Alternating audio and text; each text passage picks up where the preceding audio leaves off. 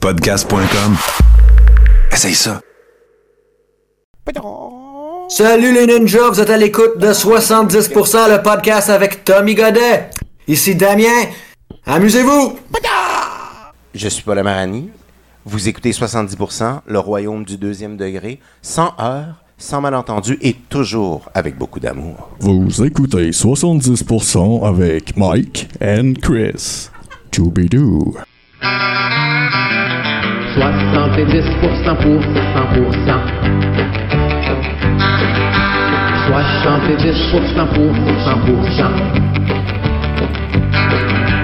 Chaud, radio classable le moins, moins réduisable ou résumable, sérieux, humoriste et humain. 70% pour 100%. 70% pour 100%.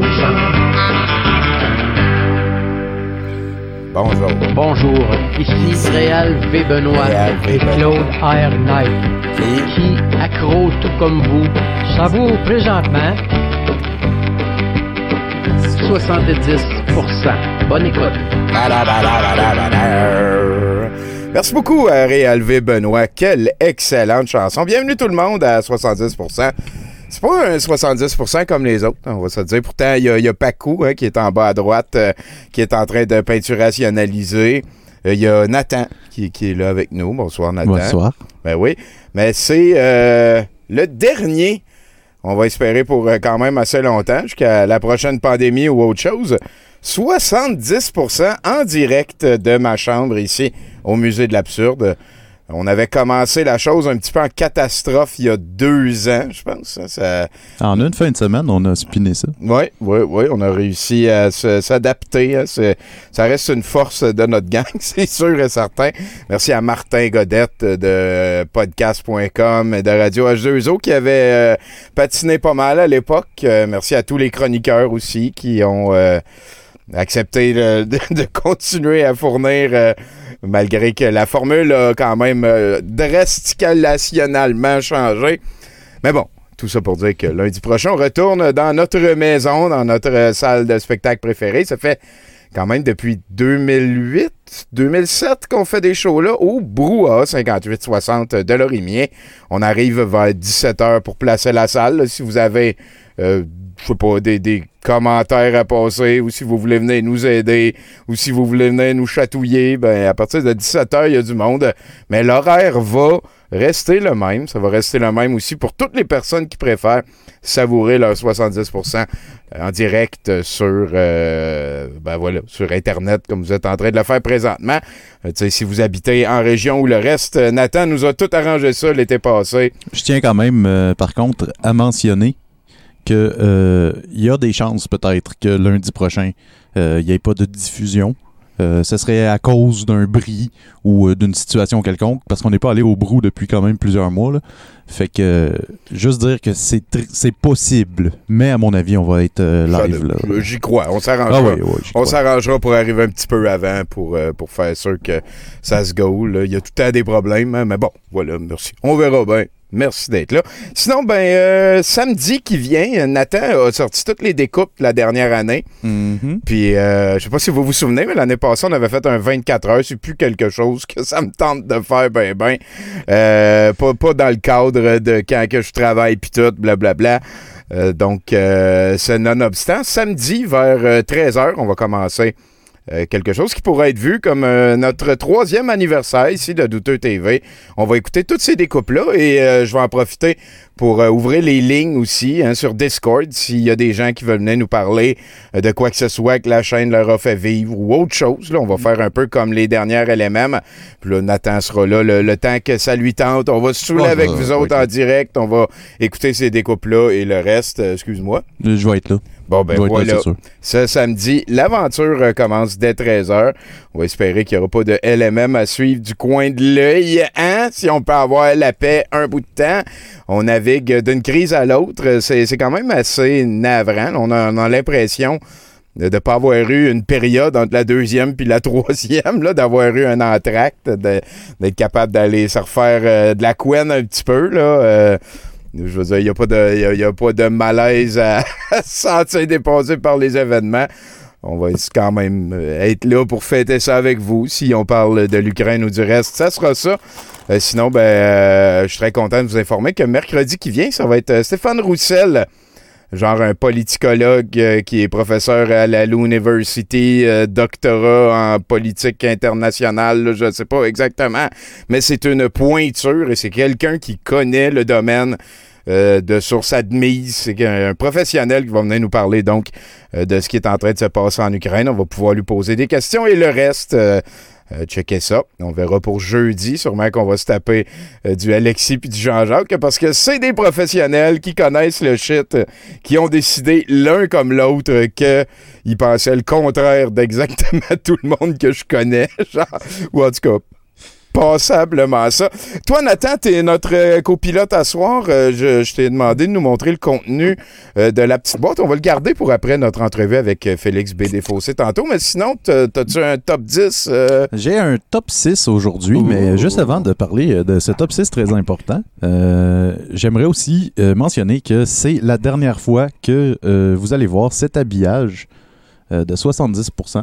Euh, parce vrai. que même si on reviendrait euh, à faire ça dans la chambre ici, touche du bois, euh, je vais changer l'habillage. Je suis en train de travailler sur un petit un petit overhaul euh, de la chaîne. Fait Bon, ben, j'aime ça. c'est sa dernière journée de travail. Bon, Fait que, ben, merci, habillage. Merci habillage. Très Puis, bien fait, ça. sinon, ben c'est ça. hein, c'est vu que en ce moment, il y a beaucoup de choses qui sont très incertaines au travers de la planète. J'ai décidé d'y aller de trucs quand même très importants. Euh, c'est euh, des trucs pour faire épaissir les sourcils. Ah, ben, ouais, on garde ça, euh, on garde ça pertinent. Fait que Ouais. j'ai six trucs aujourd'hui pour faire épaissir les sourcils. Naturellement, bien sûr. Oui, oui, c'est important comme ça. Et ben merci pour ça, Nathan. Avant d'aller plus loin, on peut aller parler avec notre artiste maison. Euh, c'est Pacu M Mystery sur euh, Instagram. hein. deux M d'affilée, Mystery avec un M en avant. Peut-être c'est mieux de dire ça comme ça. Euh, Qu'est-ce qui se passe là-dessus? Ça va être une feel good peinture parce qu'avec les événements, je voulais pas aller trop dans le lourd. J'ai calculé toutes les choses pour une guérison, une toile qui va toujours vibrer bien. Ah. Fait qu'on a la radio qui est synchronisée à 432 Hz. Oh. La- les bonnes vibes, les, Les bonnes vibrations. On a la lumière verte émeraude Ah. qui scintille. Ah. On va avoir les branches d'Olivier qui poussent à travers la, la TV brisée parce que, hein, les nouvelles, la paix. On Les veut la paix. méridiennes, non, merci. On veut 432 Hertz. Et tout ça entouré de chandelles à la flamme violette. Ah, la flamme violette pour Ah. compenser avec le vert émeraude de la lumière, c'est sublime. Et voilà. On dirait que tu sais de quoi tu parles. Merci beaucoup, Paco. J'ai très hâte de voir ça. On vous rappelle que l'autre peinture de la semaine passée est encore disponible à l'encan, le lien qui a été partagé par Keto. Dans le chat, ça va nous amener à parler un petit peu de la soirée. On termine avec quelque chose qui s'appelle Kill Point. Euh, C'est un long métrage des années 80. Euh, J'ai oublié exactement. Là, on serait en 1984 environ. Euh, C'est un film qui implique Léo Fong. Léo Fong, qui est un artiste qu'on a découvert jadis. J'avais pas vu tant de films que ça de lui. Pourtant, il y en a 15, 16. hein. Des fois, il est acteur, des fois, il est cascadeur, des fois, il est réalisateur, producteur et acteur principal. Et ça, c'est les meilleurs, comme Low Blow. hein. On pourrait y aller avec ça. Léo Fong est décédé dernièrement. Donc, euh, merci beaucoup à Pascal Grenier de Critique Exquise qui, euh, qui, qui gère pas mal ce dossier-là de sélectionner des films. Et j'aime beaucoup ça qu'on prenne le temps euh, de rendre hommage à un décédé récent du monde du cinéma divergent, douteux. comme on l'aime ici, quand même un artiste, oui, oui, Léo Fong qui avait joué le rôle de Joe Wong, euh, qu'on l'avait ri. Et là-dessus, ben, Félix, si tu veux, allumer ta caméra. On va être rendu au moment charmant béni où on va pouvoir aller rejoindre euh, notre ami Félix. Checker ça, la moue après ça, comment ça donne envie d'y aller de bec en pincette euh, glorieux ici. C'est Salut Félix. Salut, ça fonctionne-tu? Ça fonctionne très bien, je t'entends très bien. Quelle, Alright, on va ça. Ben, allô? quelle voix radiophonique. Là, t'es en direct de Rouen-Noranda-la-Grande. Un peu, oui. Et la, la retour en région, hein, parce que toi, t'es venu faire tes, euh, on pourrait dire tes lettres un petit peu euh, à Montréal ici. Oui, oui, ben en fait, euh, écoute, ben, je suis né à Rouen-Noranda, même dans le petit village de Baudry, à côté de Rouen, Oh! Euh, en- 83. OK. Et puis, euh, après ça, euh, écoute, je te dirais que je, je- je me suis fait garder chez Solange après ça. Euh, c'est pas- je vais pas te faire ma biographie de même. Ah non, mais j'aime ça, moi, je- j'embarque. En fait, je voulais, voulais savoir c'était quoi ton parcours depuis le secondaire, parce que tu as joué dans la musique, tu es devenu journaliste, euh, là, tu es, Ouais, ouais, ouais. collectionneur euh, et tout et tout. Mais avant, écoute, avant d'aller là, euh, j'aime tout le temps ça, faire, euh, faire cette affaire-là, cet exercice-là. On fait 70% à distance. Parle-moi de ce que tu vois dans la fenêtre de la pièce dans laquelle tu es présentement. Ça va nous mettre dans l'ambiance un petit peu. Je vois un énorme banc de neige. Je te niaise même pas. C'est à peine si je vois la rue devant chez nous parce que euh, il a neigé sur un Saint-Cibolus, compté des puces de temps, ici dans les dernières semaines. Et euh, la ville a comme une espèce de d'espace en avant de mon de, de ma maison pour pouvoir mettre de la neige. Fait qu'ils en mettent, ils en mettent, ils en mettent, puis legit, je vois plus rien là, de la rue en avant. Là. Fait que c'est vraiment un énorme banc de neige. Wow. Euh, la neige est rendue à la hauteur de ma fenêtre de salle de bain, genre en ce moment. là. Ok. C'est Celle, celle qui est juste tombée, là. Fait que Ouais. c'est, pas mal ça qui se passe dans Ouais. mes fenêtres. Un paysage du mois de février de Rouen-Noranda, on pourrait dire ça comme ça. Ouais, y a-tu des jeunes-? Oui, c'est ça. Y a-tu des jeunes qui vont euh, jouer au Roi de la Montagne là-dessus? Hey, les jeunes, tu sais, là, en 2022, les jeunes, ils jouent plus dehors, Tommy, hein. Fait que, euh, non, il n'y a pas de jeunes qui vont jouer là. Bon, ben, en tout cas, on va lui souhaiter de comprendre que c'est important d'être le roi de la montagne, puis d'aller Ouais. tasser celui qui pense qu'il l'est. Euh, maintenant, ben, écoute, euh, Félix, merci beaucoup de nous rejoindre à 70% C'est pas ta première Oui. fois. Euh, je pense que t'es passé dans ton band dans le temps. T'avais été invité par Israël, no- no- notre ami Trudel Denis. Euh, oui, hey, puis je dînais avec Zah en plus à midi. À il midi? Ah, il est à Oui. Rouen? Ben, Colin, on le salue bien bas. Euh, On a un club de dîner du Subway, puis euh, on va souvent dîner chez Subway ensemble euh, quand on peut. Fait que, on est allé dîner ensemble en gang aujourd'hui, c'était pas mal le fun. Puis j'ai tellement aimé mon dîner au Subway à midi que je suis retourné pour souper. tu niaises pas avec ça, toi. C'est la C'est- première fois que je fais un deux en deux, deux repas aujourd'hui, deux Subway. C'est incroyable. Wow, hein? J'ai j'ai travaillé, moi, sur celui euh, sur la rivière pendant trois ans, de, de 97 à 2000. Ouais, ouais, ouais. Euh, Régent. Fait moi, j'ai essayé d'avoir ça comme premier job à Montréal chez Subway. ok? Je- Quand je suis arrivé à Montréal en 2003 à peu près, OK. Puis Là, tu vois, je, comme, je réponds un petit peu à ta première question en même temps. Euh, j'ai été porter mon CV à deux places. Au Subway, du coin de Jean Talon puis Saint-Denis, puis au Rock Bazar, coin euh, Jean Talon puis euh, Saint-Hubert. Puis c'est Rock Bazar qui m'ont engagé. Bon, Euh, c'est une place, c'est un head shop, là. Fait que là, je vendais des t-shirts heavy metal puis euh, des papiers euh, à vanille pour fumer du pot, là, genre, là, tu sais, d'affaires de même. Ouais, c'était ma première job à Montréal, puis le boss il me dit, toi, je t'engage parce que tu fais peur aux gens. C'est comme ça qu'il m'avait dit. C'est donc bien bon. Et puis, c'est du quoi? En 2003, je travaillais au Subway euh, coin Jean Talon. Euh, Ben non. Ouais, ouais, ouais, ouais, je travaillais là parce que pendant un temps, je, je faisais juste me promener d'un subway à l'autre. Puis euh, je faisais comme euh, trois, quatre semaines, un mois pour me pogner plein, plein, plein de timbres pour avoir, ouais, pour Oh avoir des, des sous-marins gratuits quand que je faisais mes voyages de pouces. Dans ce temps-là, je faisais beaucoup de pouces. Incroyable. Ouais, c'était l'aventure. Fait que, écoute, t'es, t'es musicien hein, à la base, je dirais. La première Ah. affaire euh, qui t'a rendu un, un défaussé célèbre, euh, ça pourrait être euh, ton band. Parle-nous un petit peu de ça. Ça, ça a commencé comment? Ouais, écoute, euh, euh, honnêtement, là, moi, je, je, me considère encore un punk aujourd'hui, là, puis, c'est le, le- quand Green Day est arrivé en 1994, j'avais 11 ans, 12 ans à peu près. J'ai tout de suite embarqué sur le punk rock à ce moment-là. J'ai commencé à avoir euh, des bandes punk. Au début, j'avais une bande de punk hardcore qui s'appelait Résistance, c'est à Rouen. On faisait des covers genre de banlieue rouge, euh, de, de Misfits. Hein, J'ai même euh, mon t-shirt aujourd'hui. Euh, de Minor Threat, sorte de band euh, comme ça. Puis après ça, j'ai, on a, comment dire, on, je suis parti avec le chanteur, puis on a formé les prostitutes. Euh, là, on a été dans, dans ce band-là avec Christian Martin, puis Jean-François Gibson au drum pendant euh, dix ans, certains. Ça a été, et c'est là qu'on a comme connu un certain, euh, certain succès dans la scène rock and roll. Et puis, euh, c'est devenu l'équipe. Après ça, où ce que là, Israël, justement, dont on parlait tantôt, ben, il s'est joint à nous. Lui, il était dans Bonne Journée. Il y a eu comme une espèce de rassemblement des prostituées puis Bonne Journée dans le même band. Puis euh, l'équipe, je pense, pour moi, c'est encore le meilleur band dans lequel j'ai joué de ma vie. C'était vraiment hot. C'était vraiment, vraiment bon. Ensuite, retour Ça, à ça Rouen, c'était à l'époque, euh, à l'époque, excuse-moi, c'était à l'époque des Ouais. euh, euh, de méga fiables, hein, l'étiquette Ouais. euh, particulière, c'est comme particulièrement local, ça. Est-ce que est-ce que tu étais impliqué dans méga fiable? Oui, en fait, c'est méga fiable, c'est débile. C'est vraiment euh, un, un- un- un très, très beau projet décentralisé. C'était comme, tu sais, si on avait été moindrement prétentieux, on aurait dit que c'était un collectif artistique. OK. Parce que c'était comme, il n'y avait pas vraiment, tu sais, de leader ou quoi que ce soit, mais Ouais. ça a commencé genre en 98-99 avec le band punk des vins à côté de Rouen qui s'appelle les Mapos. Ils s'appelaient les Mapos Pratt à cette époque-là. Après ça, ils se sont appelés juste les Sprats. Ah, c'est un autre classique, de- un autre classique. de, euh, de- raconter parce qu'il y a des gens qui n'ont pas nécessairement le contexte derrière les sprats.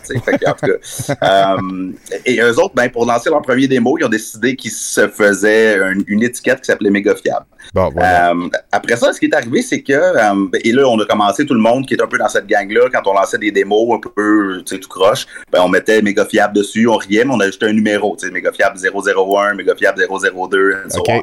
Puis, euh, à un moment donné, rendu à Montréal, ben là, moi, je magasinais des labels pour les prostitutes, tu sais, c'était...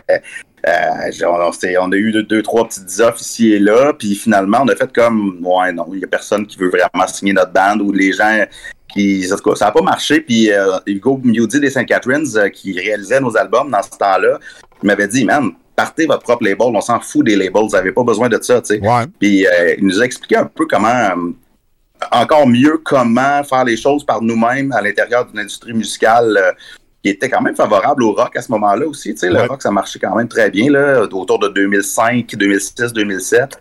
Fait que euh, ben c'est ça que c'est ça qu'on a fait. On a juste comme pris le nom de Méga Fiable, on l'a enregistré officiellement pour pouvoir, euh, en espérant aller chercher des subventions un jour, qu'on n'a jamais fait. Ah! Ben, c'est souvent fait le bout qu'il n'y a pas de responsable. Pardon? Ben, dans, dans le sens que quand tu dis que vous étiez une espèce de collectif d'artistes, euh, oui, ça reste punk, mais en même temps, en restant punk, ça fait qu'il y a personne qui prend la job plate de régler de la paperasse pour demander des. Exact. Ben oui, ben oui. Exact, exact. Fait que, tu sais, ce qui est arrivé, c'est que on- à ce moment-là, j'ai commencé à, euh, comment dire, on avait une certaine exposure, puis moi, j'avais comme un peu catché la game, puis j'ai décidé d'essayer d'en faire profiter le plus possible les amis autour de moi, tu sais, en mettant, je sais pas, leur disant, je vais te prêter un 500 pièces, puis tu sais, tu me leur donneras quand tu réussiras à rentrer dans ton cash, puis fait qu'on a sorti trois, quatre euh, autres albums de même, et puis il y en a qui ont juste mis leur propre argent, il y en a plein de la gang qui ont de méga fiables de l'Abitibi qui ont continué à, à- à lancer leur propre euh, leur propre projet. Fait que euh, c'est ça a été, je te dirais, autour de je sais pas 2005 à 2010-ish. OK. Euh, ça a été un thing, là. Mettons, on va dire ça comme ça. Très beau projet. Puis là, tout en parallèle de ça, de méga fiable, de ton band, euh, t'es devenu journaliste. Ouais, c'est ça. Dans le fond, tu sais, l'autre parcours un peu en parallèle, tu sais, que je faisais, c'est que dès que je rentré au secondaire, en même temps que je me suis formé un band à 13 ans, tu sais, euh, je suis rentré dans radio-école, à l'école La Source à Rouen. J'ai jamais arrêté de faire de la radio. J'ai continué euh, à l'école Iberville, j'ai continué au cégep. Puis là, ben, au cégep, quand il, là, c'est le temps de faire un choix de carrière. Fait que là, euh, j'étais, moi, j'étais en art et lettres. Puis euh, j'ai fait comme, ben, la meilleure affaire que je pourrais faire, ce serait parler de musique. Parce que je trouve ça nice. Fait que je pourrais aller en parler à la radio. Fait que j'ai dit, je vais devenir journaliste. Fait que euh, je suis parti euh, étudier en journalisme à l'UQAM, à Montréal. Puis euh, j'ai été vraiment chanceux dans mon parcours parce que c'est sûr que je suis passionné puis que la patente, peut-être que quelque part, on fait notre chance, mais j'étais à base juste un passionné de, de, de musique. Puis euh, je suis allé porter mon CV à l'émission Bande à part de Radio-Canada que j'écoutais quand j'étais ado. C'était une émission qui était partir, à partir de la fin des années 90. Puis moi puis mon chum Christian Martin, tu sais, à Rouen, il y avait des soirées où il se passait pas grand-chose dans les années 90. Aujourd'hui, c'est mieux, honnêtement, là. Mais euh, dans les années fin 90, début 2000, là, c'était Rouen, c'était pas tout à fait ce que c'est aujourd'hui. Il n'y avait pas de FME, là. Il n'y avait pas de, il y avait pas grand-chose pour notre Ouais, ouais, génération. Ben, ben, là, toi, toi, t'as connu le Rouen de cette époque-là aussi, Tommy, là. Oui, oui, oui. Euh, et, et là, on faisait du- souvent le vendredi soir, on faisait du char pour écouter Bande à part parce que c'était la meilleure, meilleur moyen de découvrir de la musique alternative, at large, là, on va dire ça comme ça. Les, le- ce qui passait pas à Musique Plus, ben ça passait à part. Mettons, c'était le même qu'on découvrait de la musique. ils t'ont-tu pris parce que ils t'ont-tu pris parce que tu faisais peur au monde là aussi? oui, c'est ça, ils m'ont dit, toi, on t'engage parce que tu fais peur aux gens. Euh, euh, ben, en fait, euh, même la première journée, en fait, j'ai même littéralement euh, tout raflé dans un concours de moustache parce que la première journée que je suis arrivé à bord part, il était dans un concours de moustache. Puis moi, j'avais comme une moustache comme Lemmy de Motorhead, là, Ouais, tu sais, ouais, juste, ouais, ouais, ouais. une poignée de basic, mettons, mais un peu pogné après les sideburns. Puis les autres qui étaient en train d'essayer de déterminer c'est qui le gagnant, puis en fait, C'est lui qui Oh shit, hein, c'est le nouveau qui arrive, man. Euh, les astres étaient pour toi sur ce game-là, ça a bien été. Vraiment, vraiment. Ben, c'est ça, je suis allé porter mon CV, puis, tu sais, je voulais faire mon stage, là. C'était juste mon stage qu'il fallait que je fasse. Puis, euh, ils m'ont ils m'ont pris pour le stage, puis euh, là, je tripais, là. Tu sais, j'étais comme, wow. Tu sais, je rentre à, à Radio-Canada, j'étudie en journalisme, je m'en vais à l'émission de radio que j'écoute depuis super longtemps. Puis, euh, de, de, de fil en aiguille, ou plutôt de contrat en contrat, tu sais, parce que j'étais juste comme surnuméraire, là, temporaire. Ouais, Fait, tu sais, ouais, par, par faire ma place, puis je suis resté là au total huit ans, puis euh, j'ai pu travailler sur des gros projets comme les sessions bande à part à l'époque, qui étaient vraiment nice, tu sais, c'était les sessions, on amenait des bandes dans- en studio Ouais, à Radio-Canada, puis on les enregistrait, puis on mettait ça sur les internets aussi. Ouais. On faisait des captations de spectacles, toute l'équipe, puis j'ai commencé à faire des chroniques à radio à ce moment-là aussi, tu sais. OK. J'avais une, ouais, j'avais une chronique qui s'appelait Poêle, pas poêle. Puis euh, je faisais comme une semaine un truc sur un band de métal, puis l'autre semaine, j'allais comme voir un show de musique classique ou un show. Finalement, j'ai juste allé, je suis juste allé voir une fois quelque chose de pas poêle. Après ça, j'ai parlé juste d'affaires poêle. Le poil a gagné, Colin.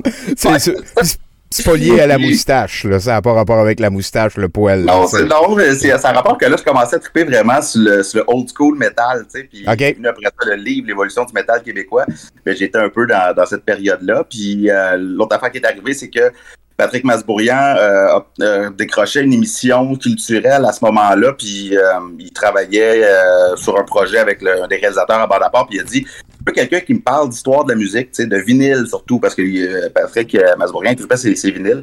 Fait que là, euh, Fragata, qui était réalisateur, euh, coordonnateur à bord il a dit, ben, prends Félix, il, il va, il va t'en Il parler. connaît Puis, ça, là, je, suis devenu ça, c'est en 2011, là, je suis devenu chroniqueur. euh, Et à voilà. partir de ce moment-là, puis c'est encore ça que je fais aujourd'hui. Puis là, ben, il y a eu un retour en région aussi. C'est c'est quoi qui a motivé ça? Euh, 2013, j'ai décidé de revenir ici euh, parce que, première des choses, je me sentais pas chez moi à Montréal vraiment. Euh, Puis il y avait tellement une vie culturelle, le fun à Rouen, que j'avais l'impression que je manquais tout le temps quelque chose en n'étant pas ici, en fait. C'est que, tu sais, oui, il y avait tout le FME. euh, et, et les gens du FME qui organisaient ça, je les connaissais pas vraiment non plus. C'est des gens un petit peu plus vieux que moi. Euh, fait que, tu sais, j'étais comme pas trop au courant de- du poisonnement qui créait toute la patente. Puis toutes les fois que je venais au FME, je tripais au bout. Puis là, je commençais à voir qu'il y avait de plus en plus de shows, on va dire, mettons, entre guillemets, émergents qui se passaient au cabaret de la dernière chance, en pleine place à Rouen. Puis j'ai fait Ben comme, oui. Ouais, je me, je me, j'ai fait, je me sentirais à l'aise, je pense, là-dedans. Puis en plus, ben, j'ai un fils qui est venu au monde euh, en 2012. On était à Montréal à ce moment-là. Fait que là, ça a fait, bon, ben écoute, ce serait parfait. On va pouvoir euh, profiter des grands-parents pour faire garder euh, notre enfant. un, un genre de, un genre de perfect storm, parce que aussi, là, c'est tes projets de musique que tu as dit tantôt, c'était jusqu'à 2010. euh, il y avait Ouais. des il y avait plusieurs pages qui se tournaient un petit peu, là. Oui, exactement. Notre drummer, Jean-François Gibson, il était déjà revenu à Rouen pour partir la boutique euh, spécialisée chez Gibb au centre-ville. Ouais. En ce moment, Jean-François Gibson, c'est comme un des top spécialistes au Québec en microbrasserie. Euh, fait que lui, il était déjà revenu. Fait que moi, j'étais comme, bon, ben, je peux retourner à Rouen partir à une autre bande avec Jean si je veux.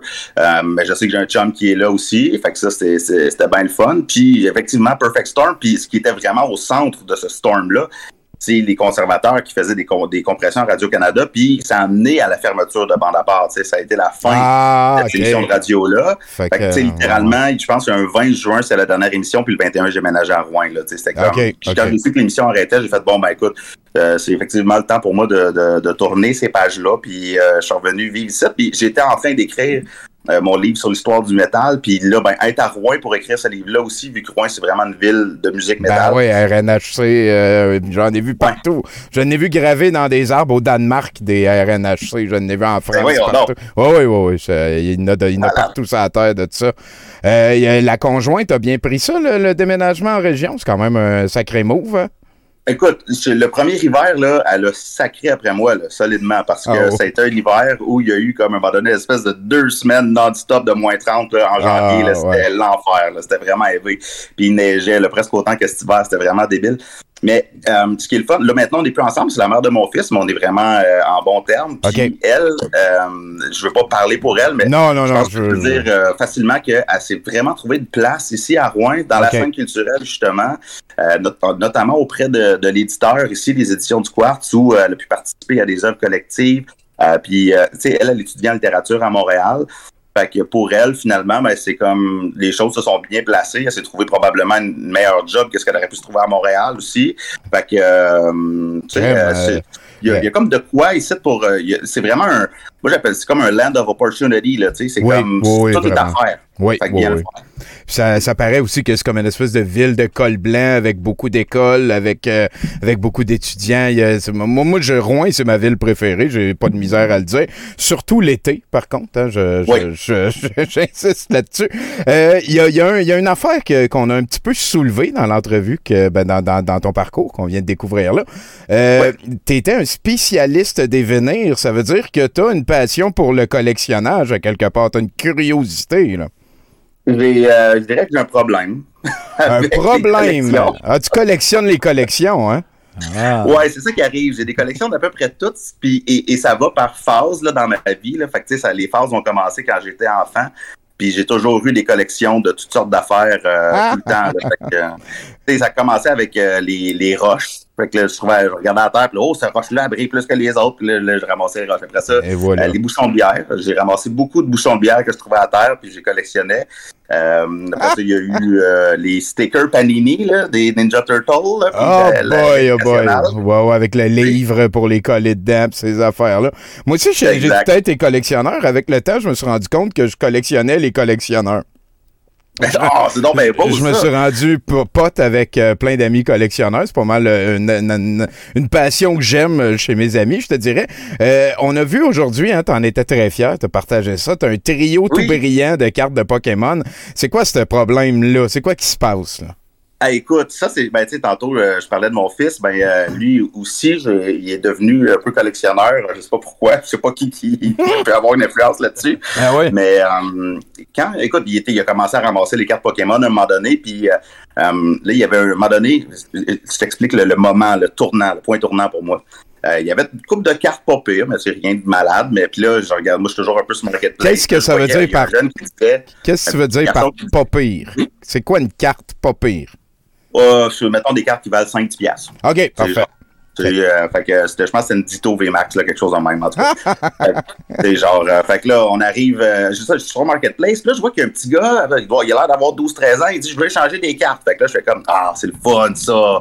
Fait que là, on rentre en contact, regarde, mon fils collectionne des cartes Pokémon, on va se rejoindre de sa terrasse de l'Abstracto à Rouen, puis je vais vous payer chacun une liqueur, puis j'échangerai vos cartes. Fait qu'on s'assoit là.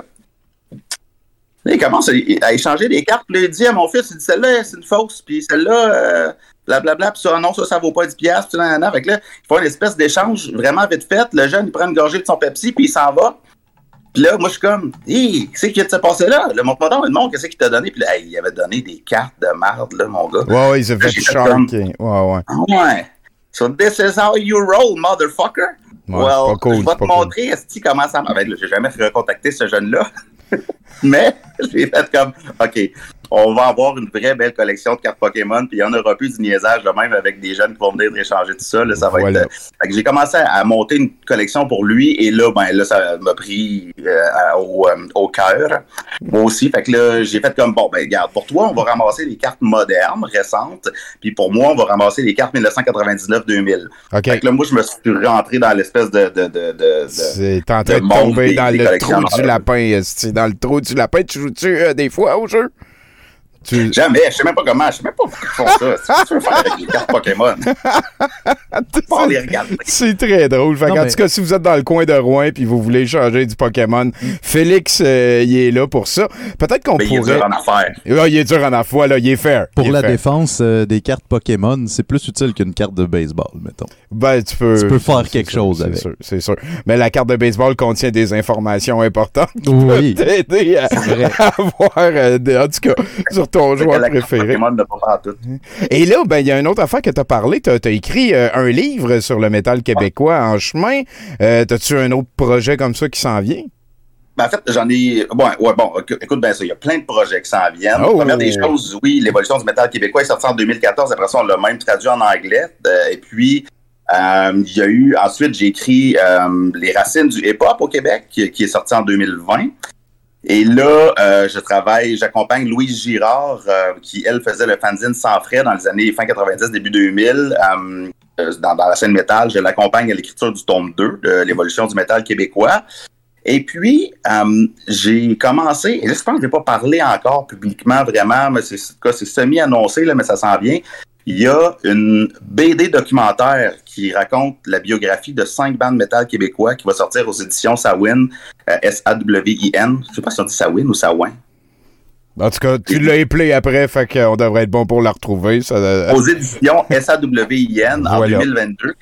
Puis euh, ça, j'ai vraiment hâte de sortir ça parce que là, en ce moment, on recommence, genre aujourd'hui même, j'en ai reçu là, des, euh, des, des croquis, mettons, là, des planches là, de cinq. Il y a cinq illustrateurs euh, BDistes différents. Moi, j'ai écrit comme les scénarios, dans le fond, pour aller avec ça.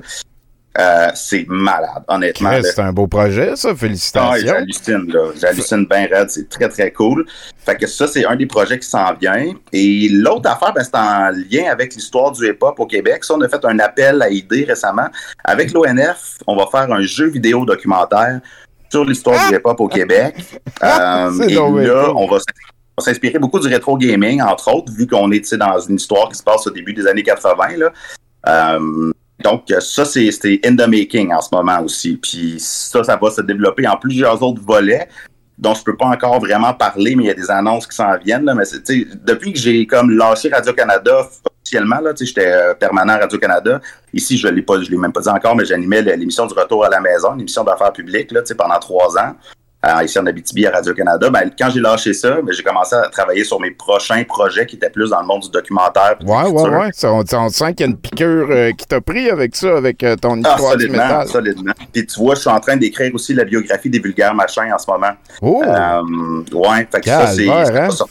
Ouais, c'est vraiment le fun, ça, c'est malade, tu sais, c'est. Fait que t'es rendu que euh, tu travailles à ton rythme en étant ton propre boss sur les affaires qui te passionnent, puis tu peux Ouais. un petit peu comme étendre ta passion de collectionneur, parce que euh, biographe, c'est un petit peu comme collectionner des, des anecdotes ou collectionner les œuvres de l'artiste. Euh, Est-ce qu'il y, a- Ouais. est-ce qu'il y a une place où on peut te suivre en particulier? T'es-tu plus Facebook? T'as-tu un site Internet, ces affaires-là? Ben, Facebook, oui, mais tu sais, Facebook, je m'en sers de manière un peu plus. euh, tu sais, quand je tombais à- au service de l'information de Radio-Canada, ils nous surveillaient OK.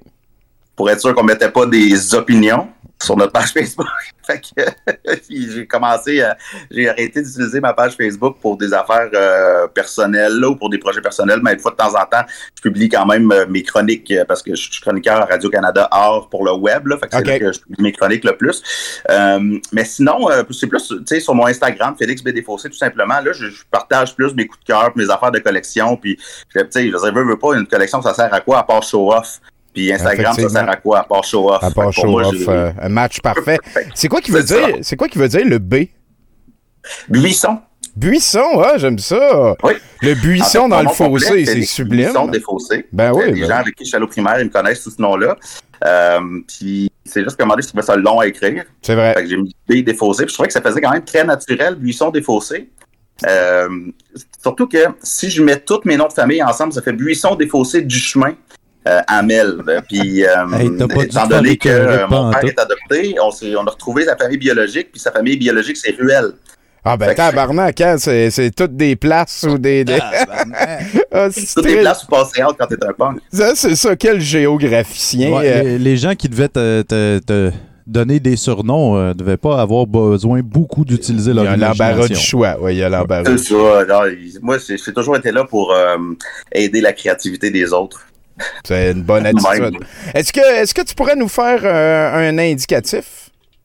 Ben oui, certainement. Euh, comment, comment tu voudriez que je fasse ça? Ben, je vais entendre ton nom puis 70%. Là, après, tu fais comme tu veux.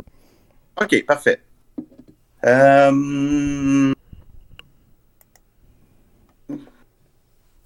Salut, c'est Félix B. Desfossés. Je suis journaliste, chroniqueur, auteur. Euh, je fais pas mal d'affaires, mais je suis beaucoup collectionneur. Je cherche euh, des cartes de Charizard Pokémon. Vous écoutez 70%. C'est parfait. Hey, merci Excellent. beaucoup, Félix. Euh, C'est un plaisir. Hey, attends, attends, attends, avant que Félix s'en aille, parce que Félix, c'est mon best. Salut, Félix, c'est Bruno.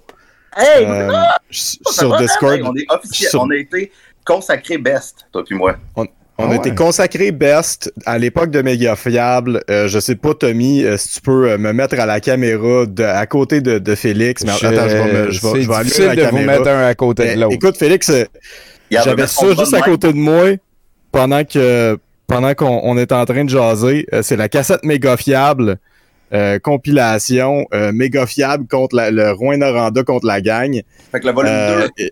C'est le volume 2 contre la bunch, la BTB contre la bunch. Et, euh, Ouais. et moi, j'ai déjà entendu parler que tu avais une collection de hot sauce à une certaine époque. C'est-tu vrai, ça, Félix? C'est absolument vrai, même qu'il Ouais. y en a certaines qui prennent un petit peu d'âge dans mon frigidaire en ce moment, mais oui, t'es un maniaque de sauce forte. Ah, ben, Calis, euh, ça en est une popée, celle-là aussi. Ben, euh, merci Bruno euh, d'être venu, euh, voilà, hein, peut-être rappeler. c'est à mon tour, c'est Félix, c'est mon vrai. best. On a été consacré best. J'ai euh, Euh, aucun problème à ce que tu prennes de la place dans 70%. C'est sûr et certain. Je vais, je vais retourner à Félix, lui euh, souhaiter une excellente fin de ce qui commence. Et, C'est euh, correct. Ben écoute, euh, Félix, merci bien gros. C'est très apprécié que tu Hey. sois passé. Euh, on n'a pas eu le temps de parler du Festival d'humour duquel tu es vice-président. Ah C'est à- oui. C'est celui de. Val d'Or, ça? Non, euh, non, il y a un festival d'humour à Val d'Or qui, lui, est un festival euh, que je dirais professionnel. OK. non, on est professionnels les autres ici, mais euh, les autres sont comme euh, le, le festival, euh, le, le festival en quelque sorte, des festivals d'humour euh, d'Abitibi-Témiscamingue. Puis, avec ma blonde Camille Dallaire, ben, euh, on a parti le festival d'humour émergent d'Abitibi-Témiscamingue. On fait ça à Rouen. On est un peu comme, le, finalement, la petite sœur du FME en humour. Fait que l'idée, c'est de prendre, euh, tu sais, tout le monde qui est, qui, qui se démarque à l'intérieur de l'année dans les nouveaux venus dans le monde de l'humour, là. Puis, on les amène ici à Rouen faire des spectacles. Puis, présentement, on est encore en mode pandémie, mais éventuellement, on va vouloir euh, continuer de, de développer ça. Mais déjà, ça va pas mal bien pour l'année 2022. Je te dirais Ah, que c'est euh, cool, la ça, programmation est presque faite. Le financement va bien. euh, c'est un bel événement qu'on fait. Puis, euh, je suis vraiment content. Même si le milieu de l'humour, c'est pas mon milieu, c'est celui de ma blonde. euh, c'est un festival avec lequel moi, je, je veux contribuer à faire une autre vitrine sur la BTB-Témiscamingue. Puis, euh, c'est pour ça vraiment que j'aime ça m'impliquer là-dedans. Euh, pour, euh, pour pouvoir l'aider elle, puis pour pouvoir faire rayonner la région euh, autrement, finalement. Ben, c'est une bonne attitude. Si jamais vous avez besoin de gens pour faire des projections, on va être très content d'y aller. Camille Dallaire, ben oui, ben oui, certain. Moi, moi, aider Rouen en faisant des shows, j'aime bien ça. Camille Dallaire, me semble, on l'a eu à 70% ça fait pas longtemps. hein. Tu peux t'en- C'est un nom. OK, Dis bon. oui. Bon, voilà. Dans le salon, oui. tu diras salut. Et euh, ben Félix, là-dessus, euh, je vais te souhaiter une excellente continuité. Nous, on va continuer notre soirée. Là, on a un VJ, on a des chroniqueurs et tout et tout. Euh, ça a Ben été, oui, un- hey, ben, un plaisir. Tommy, merci vraiment beaucoup. Sérieux, félicitations pour toutes ces années d'implication avec euh, Ben, puis avec 70% c'est vrai que ça fait longtemps que ça run, tout le kit. Euh, ça, on s'était vu au FME d'ailleurs. Euh, fait que, euh, congrats, merci, c'est toujours un plaisir. Puis à la Ben, prochaine. euh, J'espère que ça va être avant longtemps. Puis Godspeed, buddy. À bientôt. OK, bye bye. Bye. Colin, quel euh, sympathique gaillard. On vous rappelle que c'est son Instagram. Euh, Peut-être, Félix, si tu m'entends encore, tu devrais me mettre le lien vers ton Instagram, que je le mette dans la description du show pour que les gens aient Oh. juste à cliquer. D'accord. Euh, Là-dessus, euh, Nathan, tu vas nous présenter ici euh, un petit contenu. Peut-être que tu peux me montrer la, la boîte aussi, ben après, ou en tout cas, vas-y dans l'ordre que tu veux. La, la, la boîte. Ben belle, elle est en bois pis tout. Ben. C'est Laurent Agla qui euh, avait ça chez lui. Et euh, il m'a dit euh, T'as-tu besoin de mesurer tes, tes, tes léchères? Parce qu'il y avait une échelle de léchère. Oups, pardon, chez lui. Et il m'a vendu ça à un prix quand même assez très raisonnable. Et on est rendu au musée avec une véritable échelle de léchère. Euh, Nathan va apprendre comment ça marche et on va pouvoir mesurer nos taux vibratoires euh, pour euh, probablement réussir à suivre euh, l'ordre du temple solaire. Ouais. Ou euh, je, je me rappelle plus si c'est OTS ou Evans Gate qui était bien gros sur le- le- l'échelle de l'échelle. Ça mesure les vibrations. Oui, a- c'est quelque chose que j'ai vu à plusieurs endroits sur Internet, là, quand j'ai fait mes petites recherches récemment. veut la montrer. Ben oui, on ça comment c'est. Checkez ça, c'est... euh, en fait, là, c'est c'est exactement ce que tu penses que c'est. Si tu penses que c'est un bâton pour trouver des sources. OK, ouais, ouais, ouais. C'est exactement ça. C'est juste que vu que tu sais, la technologie a avancé, euh, maintenant il y a un petit gauge. Puis là, tu peux détecter autre chose que des sources. Ça, c'est le fun. Fait que là, en ce moment, je l'ai mis euh, à euh, 3.3, OK. Qui est la fréquence de la prostate. Tu peux détecter les prostates Oui, parce que ça vient avec un manuel. pour détecter. Là, c'est écrit, là, ici, là, prostate 3.3. Mais là, ça sert pas juste à détecter la prostate aussi. Genre, ça vient avec un, un petit mètre, comme ça, Pour mesurer. pour mesurer. Euh, je sais pas trop comment ça fonctionne parce que là, tu sais, c'est même pas la même échelle. Puis euh, aussi, ben, il y a un positif puis un négatif. Mais j'imagine que techniquement, si tu prends le petit fil qui vient avec, euh, que tu le branches dans la machine. Je vais le brancher dans la machine, comme ça. Hein? Euh, en passant, le fil euh, est comme mono-signal, si on veut. Il n'y a pas plusieurs signaux. Il fait juste détecter la rod en métal tout croche, vraiment comme. Ouais. Que, tu sais, j'accepterais pas ça comme euh, un outil. Euh, c'est un outil. C'est mon échelle de l'échelle. Puis là, ça mène ça à, à- à rien. Il n'y a, a rien d'autre dans lequel tu peux le brancher qui vient avec la petite boîte. Fait que j'imagine tu te la mets dans le cul. Puis là, après ça, tu check. Puis si Ça doit spotter des prostates Le quand même pas mal mieux de même. il se déplace du côté négatif, tu sais, c'est euh, c'est maladie, dégénérescence. S'il se déplace du côté positif, c'est santé et vitalité. Fait que si tu veux checker bien. ta prostate, euh, puis que t'as voir un t'as spécialiste. peur t'as d'avoir un, un doigt dans, dans- dans le cul. Non, non, ben, non, non, va voir un place, spécialiste pareil. tu peux utiliser ça. Ça venait aussi avec un genre de morceau en métal. euh, Ah, c'est probablement c'est là-dedans que ça se plug. Il y a un petit trou. ben là. ça, c'est en aluminium, fait que ça, ça conduit pas, là. Fait que Ben, peut-être que oui. Peut-être que tout c'est légèrement euh, important. J'ai pas encore exactement compris comment tout ça fonctionne. On a mis notre meilleur homme là-dessus. On y reviendra. Mais euh, je peux, je peux dire une chose par contre, Tommy. Oui. Euh, c'est que le truc de ça, puis euh, je, vais- je vais vous le montrer, c'est que c'est vraiment, c'est vraiment facile de faire bouger le truc de haut en bas juste à exister. Juste par la manière euh, géométrique que les, les points d'attache sont Ouais, ouais, faits ouais. par rapport au reste. Puis je vais vous faire une petite démonstration vraiment rapide. Je vais essayer de me tenir le plus droit possible euh, en tenant ce truc-là dans mes deux mains. Puis après ça, ben, tu vas te spotter une. euh, I will remember you. C'est vrai qu'on sent que ça va un petit peu vers le bas, mais t'es quand même assez bon. hein?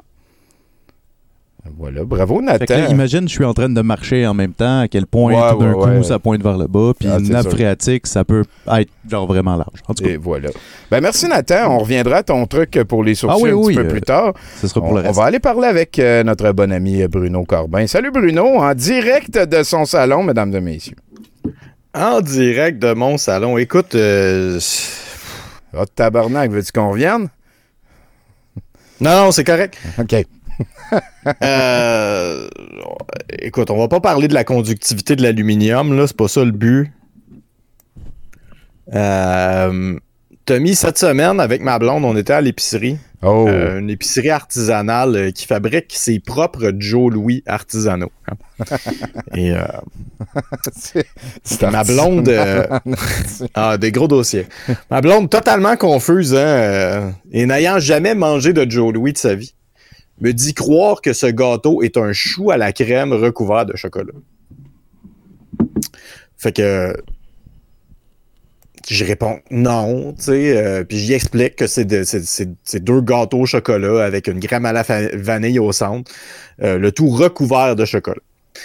Et là, euh, j'ai comme un moment de, de questionnement hein, sur la véracité de ce que je viens de dire, parce que c'est important de se questionner vrai. sur la véracité des choses qu'on dit. Oui. Et j'ajoute que ça se peut que ce soit un gâteau Red, Vel- Red Velvet et pas un gâteau au chocolat OK. qu'il y a dans le Joe Louis. Oui, oui, oui. Ça aurait pu, ça aurait pu s'arrêter là. Oui. Ça aurait pu s'arrêter là. Ça aurait dû s'arrêter là. Oh non, non, non, non, mais, non. euh, mais, mais, mais faute d'autres sujets de discussion, Oh non. euh, j'ai- j'ai décidé de sortir mon appareil portatif me permettant de ne jamais apprendre de nouvelles informations, mais de quand même toutes les savoir. Euh, Je vois ce que tu veux dire. Mon, euh, mon rectangle de poche, là, j'ai oublié le nom. Euh, et j'ai vérifié. Donc, je suis tombé sur la page Wikipédia de Joe Louis, hein, qui confirme mes dires et donc euh, qui vérifie que c'est un gâteau au chocolat et non un gâteau Red, Velvet. Euh, J'apprends aussi sur la page que le, gâteau tient son nom des frères Vachon, Joseph et Louis, euh, les fils de Paul Vachon, l'inventeur du Joe Louis. Je trouve aussi un peu d'infos sur les différents formats hein, de Joe Louis. Euh, comme saviez-vous que le Super Joe Louis, hein, qui est euh, à la place d'être deux pocs de, de, de, de gâteau au chocolat et une, là c'est comme trois. C'est comme un Big Mac de Ouais, Joe Louis. ouais, trois chocolats le euh, deux glaçages. là. Voilà. Et donc, le, le- le Super Joe Louis n'était disponible qu'en format individuel à sa sortie mais il est maintenant disponible en paquet de 6. T'es-tu sérieux? Fascinant. Hey, la Fascinant. civilisation, hein, Bruno? C'est, euh, Voilà. Puis ça a dû brainstormer pour trouver le nom. Hein. Super, Joe Louis. Écoute, je me dis, tu sais, c'est beaucoup d'informations, mais j'étais sur la page en anglais.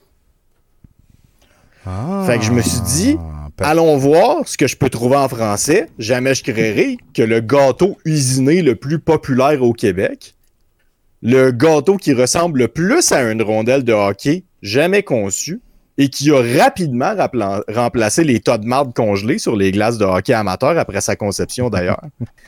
Cette icône culturelle dont les interventions étaient la meilleure bout de tous les épisodes de La Petite Vie n'aurait pas sa page dédiée sur Wikipédia en français où on pourrait apprendre toutes ces informations que je viens d'inventer. T'as tout inventé. Mais pourquoi inventer tant d'informations? C'est une oui. simple lecture de la page Wikipédia en français du Joe Louis aurait pu me fournir des informations véridiques et passionnantes. Eh bien, quelle ne fut pas ma surprise?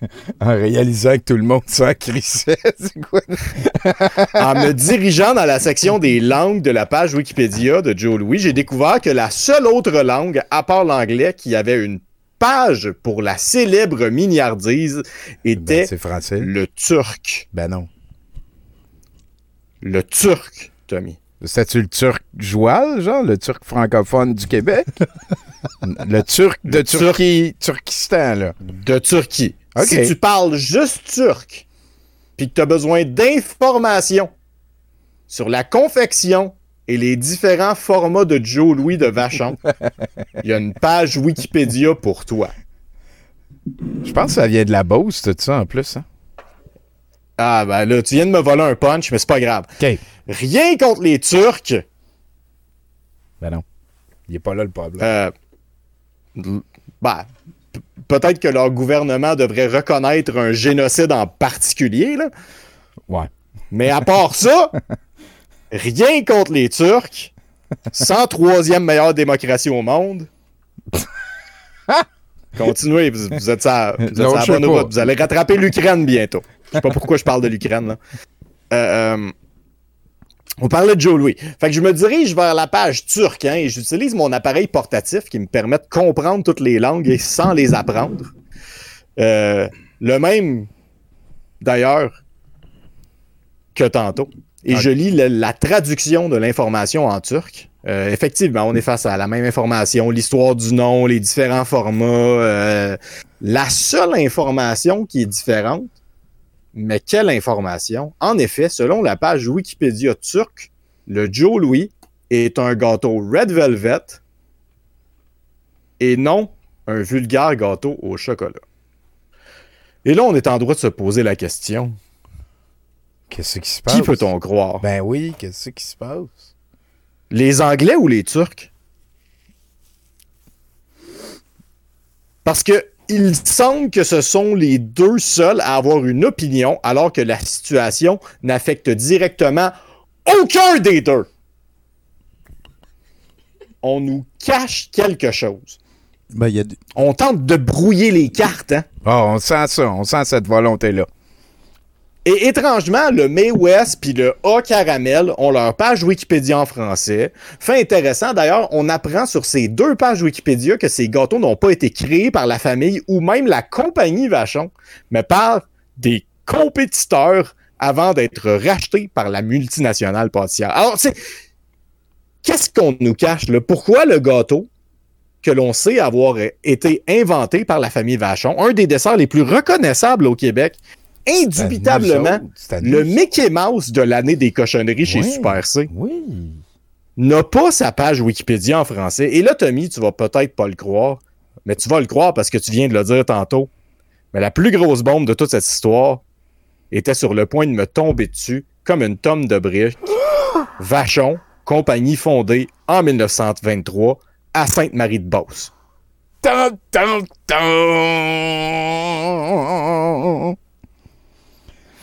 Pauvre Bruno. La compagnie de friandises québécoise qui est la plus le sujet de ma chronique ce soir. Je, Je commençais à manquer de superlatifs. Là. Euh, vient de la pire place au monde.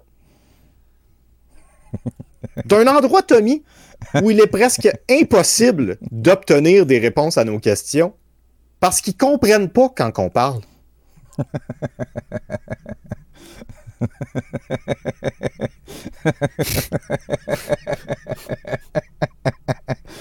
Heureusement, il y a peut-être de l'espoir. OK. Mais pour arriver à mes fins, je devrais faire face à mes démons. Il y a un centre d'interprétation appelé la Maison J.A. à Vachon, à Sainte-Marie-de-Beauce. Et je vais prendre un guess. Je suppose que les employés ne viennent pas de la Beauce. Parce que je ne peux pas imaginer qu'un beauceron puisse prononcer le mot interprétation sans faire un anévrisme. Et donc, j'imagine que ce serait possible d'y aller et d'obtenir des réponses à mes questions. Deux J'ai deux questions. On se fera ça, un road trip en Beauce, euh, Bruno? Ben oui, c'est une bonne, bonne Ah, fin écoute. de semaine. J'ai deux questions pour eux autres. C'est par rapport au Joe Louis. Hein? OK. Euh, premièrement, le Joe Louis est-il constitué de gâteau au chocolat ou Red Velvet? Ouais. Et deuxièmement, et surtout, je dirais, pourquoi cette information nous est-elle cachée? Ouais, Là, ouais, ils sont ouais. fermés pour l'hiver, là, en ce moment, euh, le centre d'interprétation. Mais laissez-moi vous dire qu'une fois qu'ils rouvrent, On y va. Si ça tente à quelqu'un d'y aller, j'aimerais vraiment ça que vous lui posiez les questions. Non, non, on va y aller, toi me- moi, là. On va ça- faire non, un non, ça me tente, non, ça me tente plus de vivre vaincre mes démons, finalement. Que la Euh, Beauce reste en Beauce, puis Bruno va rester pas Euh, en Beauce. J'ai pas envie d'aller revirer en bas. Ah, sinon, il y a Guillaume le vierge qui va probablement se faire vacciner bientôt. Là. Euh, Ah, il s'était déjà fait vacciner, finalement. Écoute, euh, je m'excuse, Tommy. Il y, a- il y avait rien qui se passait dans les nouvelles cette semaine. euh, fait qu'on Oh, va oui, espérer que ça bouge un peu plus la semaine prochaine. Là, que. J'ai des affaires plus euh, d'actualité à parler d'eux. Ben oui, ben oui. Ben écoute, euh, je. Merci beaucoup, Bruno, pour euh, ces affaires-là. On, on se revoit lundi euh, en personne, hein, au Brouhaha. T'as- T'as-tu hâte? Tu vas t'habiller comment? Ben, moi, je, je fais pas confiance à l'espoir. Fait que. Mais à part de ça, euh, oui, on va se voir à lundi. Je vais m'habiller. Euh, je sais pas encore. Euh, Ça dépend à quel niveau de, de, de sortie de dépression je suis rendu. Fait que. L'hi- l'hiver, puis ça je vais fait. peut-être avoir un veston, mais il y a des crises de bonne chance que je porte pas de cravate. maintenant. Ah, ben voilà, écoute, une affaire comme ça. Moi, euh, je vous avoue que la pandémie m'a pas mal fait terminer une évolution que j'avais commencé jadis. Là. Euh, à cette heure, je comprends pas pourquoi je m'habillerais avec autre chose que des pyjamas euh, pour aller faire quoi que ce soit, whatever. Là, euh, c'est c'est mou, puis c'est confortable, puis c'est aussi chaud que du linge euh, sérieux. Fait que, il arrivera ce Je trouve ça le fun parce que toi, le, le, le learning curve s'est fait sur vraiment beaucoup d'années. Moi, il s'est fait en deux ans condensé, là, Ouais. que j'étais comme veston cravate, puis là, c'est des cotons ouatés, là. C'est- C'est slack et mou. Mais ouais, ouais, ouais, ça a été une longue Voilà. transition. Écoute, euh, merci Bruno. Peut-être tu peux rester, hein? Tu vas avoir un truc pour tes sourcils. Je sais que c'est quelque chose qui Ah, ben oui! Ben ben euh, oui, des effectivement. Moi, j'aimerais savoir des sourcils plus épais, comme ça, je pourrais m'en servir pour me faire un comb over de sourcils. de ça. Cacher ma calvitie. Ah, je l'ai vu. Oui, moi aussi. Ah. Fait que euh, truc de sourcils, euh, Nathan. Ben oui, le premier truc pour épaissir les sourcils, hein, c'est épaissir les sourcils avec du jaune d'œuf. Tu vas aimer ça, tu vas aimer ça la recette.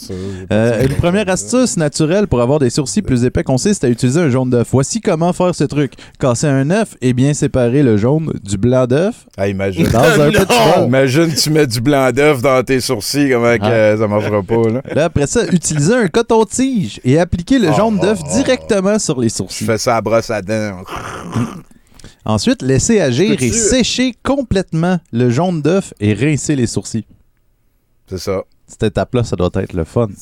Voilà. Euh, Je répétez cette euh, astuce tous les jours? garder mes restants de jaune d'œuf au frigo pour, mettons, demain? Je pense que ou oui, je prenne un œuf au Euh, complet à chaque jour? En faisant ton déjeuner le matin, tu sais, tu trempes ton Q-tip euh, avant de le mettre dans le poêle. Ah! Euh, répétez Bon cette plan. astuce tous les jours pour réussir à épaissir les sourcils dans un délai d'environ deux semaines. astuce. Cette astuce. Ben, celle-là, c'est pas comme euh, ton affaire pour faire pousser les ongles plus vite de l'autre fois. Là. Ah non, faut, faut juste. parce faut- que les ongles, ça pousse anyway, mais là, tes sourcils, ils, ils traînent, là, tu sais, je veux dire, il y a- il y a- il- tes sourcils poussent pas, genre, ils atteignent, ils atteignent une longueur, puis d'habitude, ça stagne, là. Fait que là, il y a comme, j'ai l'impression, une manière de vérifier s'il y a des résultats, là. Ben, en- dans un délai de- d'environ deux semaines. Ouais. Moi, je vous en encourage, si quelqu'un le fait, de le faire juste sur un sourcil. Fait que comme ça, il va pouvoir avoir l'autre pour comparer. Oui. Ouais, bon plan. Bon Ouais. plan. c'est ça. c'est- Peut-être utiliser un des autres trucs sur l'autre pour faire une comparaison de trucs. Vous m'enverrez Genre. les photos. Merci, euh, Nathan. Merci aussi, Bruno. Euh, on se rejase avant longtemps. Merci d'être passé. Merci, Pitot. Pitot, euh, ça va nous amener à parler avec euh, notre ami. Je pense que c'est euh, Sean S., hein, l'artiste. Sean, est-il dans la place? Est-il euh, à nous téléphoner? On va voir c'est quoi qui s'en vient dans nos erreurs les plus pires. On a, on a peut-être pas eu de nouvelles euh, du sympathique Gaillard. D'habitude, il nous parle de toutes sortes de monde. Euh, il y avait eu le, français qui mangeait trop l'autre fois, là, qui était capable d'avaler des pommes. C'est weird? Ben, j'ai pas de nouvelles de lui. Gabriel, ah, non, t'en as un petit peu. T'en as un petit peu. Est-ce que les erreurs les plus pires des rengaines? Désolé. Allô? Oui, Est-ce que est-ce que c'est Sean? oui. Hey, salut Sean, comment tu vas? Ça va bien, toi? Ah, chaque jour est un cadeau. hein. Moi, je suis barré là-dessus. J'ai très hâte euh, que ce soit l'été et puis qu'on puisse recommencer à vivre un peu. Je, euh, je me sens prêt. hein? Oui, oui, oui. Ah, je comprends. Écoute, euh, ben moi, moi, ça va, mais j'ai eu une semaine assez particulière.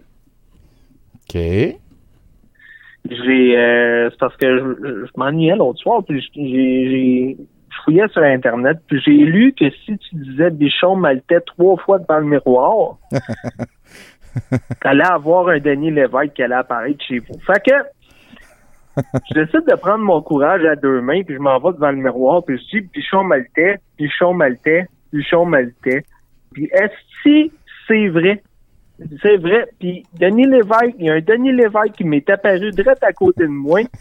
Écoute, là, là, par contre, c'est un peu ça le problème. Là, là, je suis comme pogné avec un Denis Lévesque à la maison, puis je sais comme pas quoi faire avec. C'est un peu weird. euh, il arrête pas de claquer pour essayer de fermer les lumières, claquer des doigts. C'est vraiment weird. Euh, des fois, il me pose des questions crissement malaisantes, euh, puis non professionnelles. Fait que là, t'es pogné avec un Denis Lévesque chez vous. là. Ben, c'est ça, puis il est même pas propre en plus. aussi. Il pisse à terre partout. Je comprends pas. Je sais pas quoi faire avec. J'ai essayé de le mettre sur euh, Black Market, mais personne n'en veut. T'es niaiseux. Puis il se nourrit de quoi? Euh, J'ai essayé d'appeler PKP, mais PKP, il répond pas à mes appels. Viens chercher ton Denis Lévesque. Ouais, c'est ça. Ah, il bichon En mal. attendant, j'ai pensé peut-être le donner à SPCA, là. On va voir. fait que la SPCA vont vouloir Denis. Ben oui, c'est ça. Il te demande-tu la porte euh, des fois pour Ah, aller? Excuse-moi, là, c'est parce que Denis est en train de me signer à la jambe, là. Bon. Denis, Denis. dans ton coin, Denis. Sacrement fatigant. En tout cas, fait que, hey, euh, cette semaine, je voulais vous parler euh, de la cousine retardée, euh, version Wish de Nessie, c'est-à-dire Bessie, qui est un monstre marin qui vit dans l'État d'Ohio. Bessie, ok, je comprends. Nessie, ok. Bessie. Ouais, pas Nessie, Bessie. Bessie. Ouais. C'est, écoute, c'est, c'est une vieille légende euh, qui vient des Iroquois, en fait. Apparemment, ce serait une vache euh, qui se serait mutée euh, en monstre marin. OK. Ça, c'est, c'est, c'est, imagine un espèce de gros serpent avec une tête de vache. OK. Ou des fois, ils disent une tête de chien. Ou des fois, ils disent une tête de chèvre. Ou des fois, ils disent une tête euh, de, de, de girafe. C'est vraiment... euh, Il y, a, il y a des têtes différentes. OK. Des têtes ben, différentes, ce monstre-là. c'est un mélange d'écailles puis de mammifères, en tout cas. Ça, tout le monde est d'accord Ouais. là-dessus. OK. Puis la, la première fois qu'il aurait été aperçu, en tout cas par t'as l'air quelqu'un qui compte, là, parce que tous les Iroquois, ça compte pas. Quelqu'un, évidemment, qui vient de l'Europe. Donc, euh, c'était le capitaine Crum, qui serait apparemment le premier à avoir vu euh, Bessie. Euh, lui, quand il l'a vu, Bessie était en train de charger vers lui. OK. Mais euh, à la dernière minute, elle a décidé que mais, non, elle allait pas le faire finalement. Fait que elle, elle rebrousse ses chemins, mais lui, il a vu un espèce de monstre entre 15 et 30 pieds et avec une tête ce coup-là de chien. OK. OK. Puis des, des, des rencontres avec Bessie, on en a euh, pendant encore beaucoup longtemps. Ils ont essayé de le tuer à un moment donné avec des musquets. Ça, les musquets, là, c'est euh, les armes les plus mâles qui ont jamais existé, là, tu vas voir. Un musquet, c'est comme une espèce de, de, de, de très, très, très long euh, fusil d'antan. Oui. Masque. Qu'ils ont essayé de le tuer, mais ça n'a pas fonctionné. Ça n'a pas fonctionné. L'ont tiré, mais apparemment, il est comme Superman, il résiste aux balles. un autre fois, un autre fois, on a euh, deux hommes qui sont arrivés un matin, ils ont fait on a tué Bessie. Puis euh, en fait, c'était juste c'était juste qu'ils ont découvert plus tard, c'était juste un piton euh, qu'ils ont, ils ont, ils ont tapoché sa tête. Un piton en Amérique du Nord? Ben, écoute, accents. Commence pas à aller chercher de la- des, des défaillances dans mes informations? Ouais, non, non, je, je te comprends, je te comprends.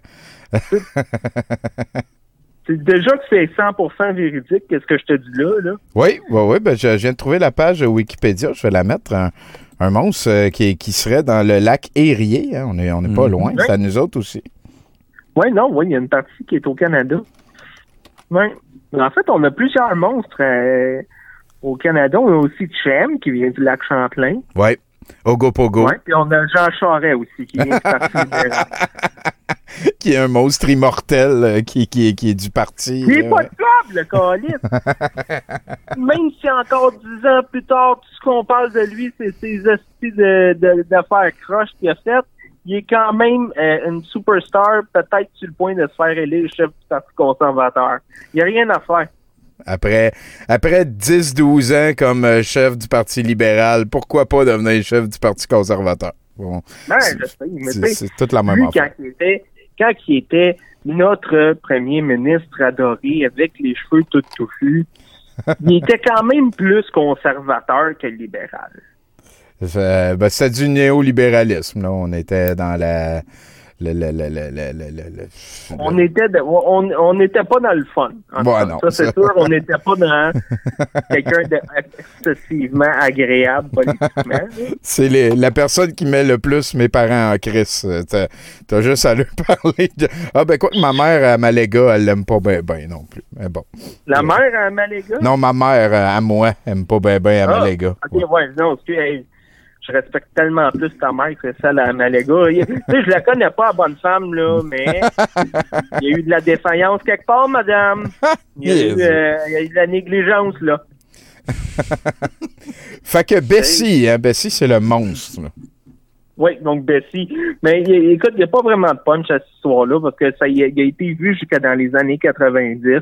Il y a encore des gens qui disent peut-être, peut-être pas l'avoir vu, mais ils sont pas certains. Ou sinon, aujourd'hui, à cause de, de tout le monde qui sont tous fucked up ces opioïdes, on peut pas savoir si euh, c'est vraiment euh, une apparition euh, de Bessie ou juste quelqu'un qui est vraiment trop high right now.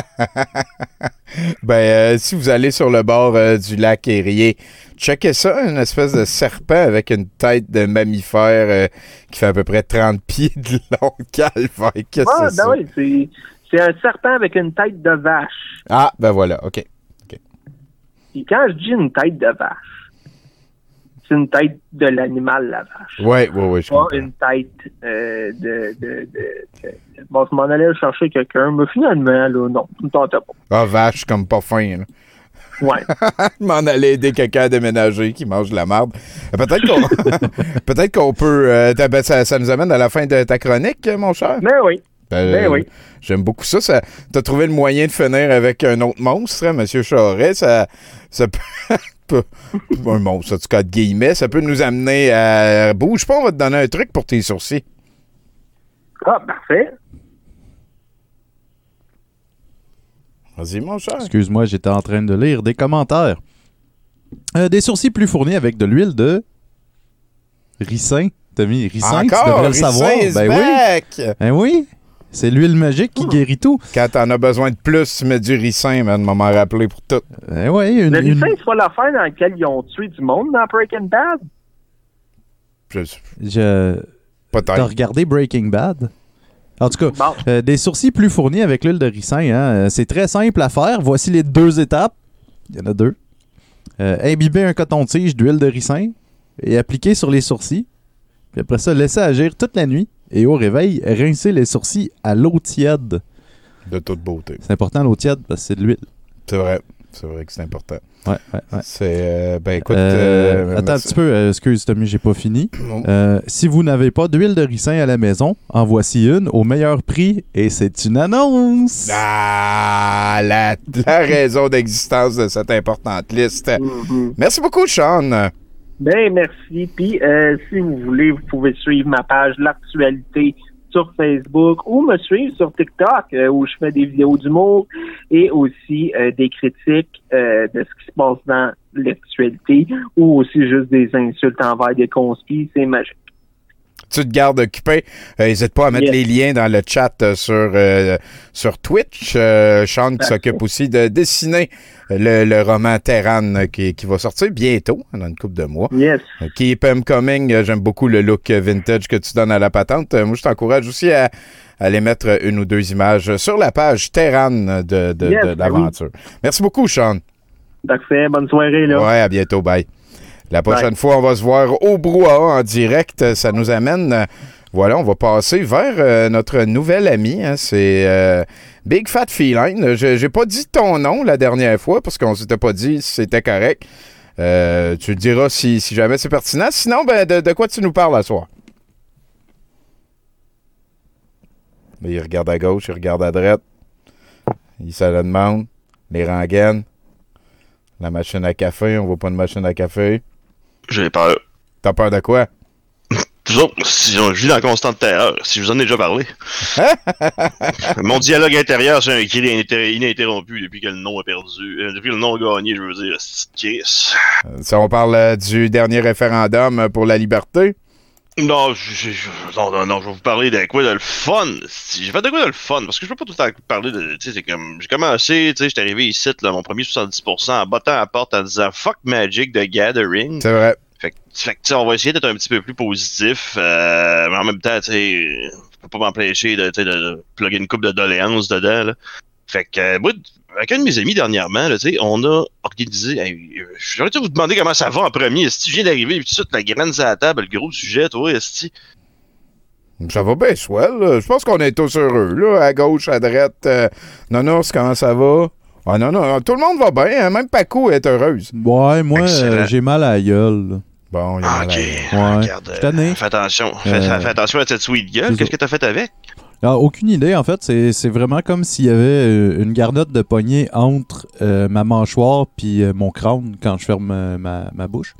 Que Ok, puis aller là, faire- t'as après ça. demandé ta gueule, qu'est-ce qu'elle a ta gueule? C'est ça. Mais sinon, le reste va bien. c'est- C'est Ok, bon. ben c'est bon. Ben, écoute, on va retourner à mon sujet choisi qui est peut-être pas intéressant pour tout le monde, mais moi et un de mes amis, on s'est organisé les vendredis RPG classiques, mon gars. On s'en va creuser tout le vieux crise de stock.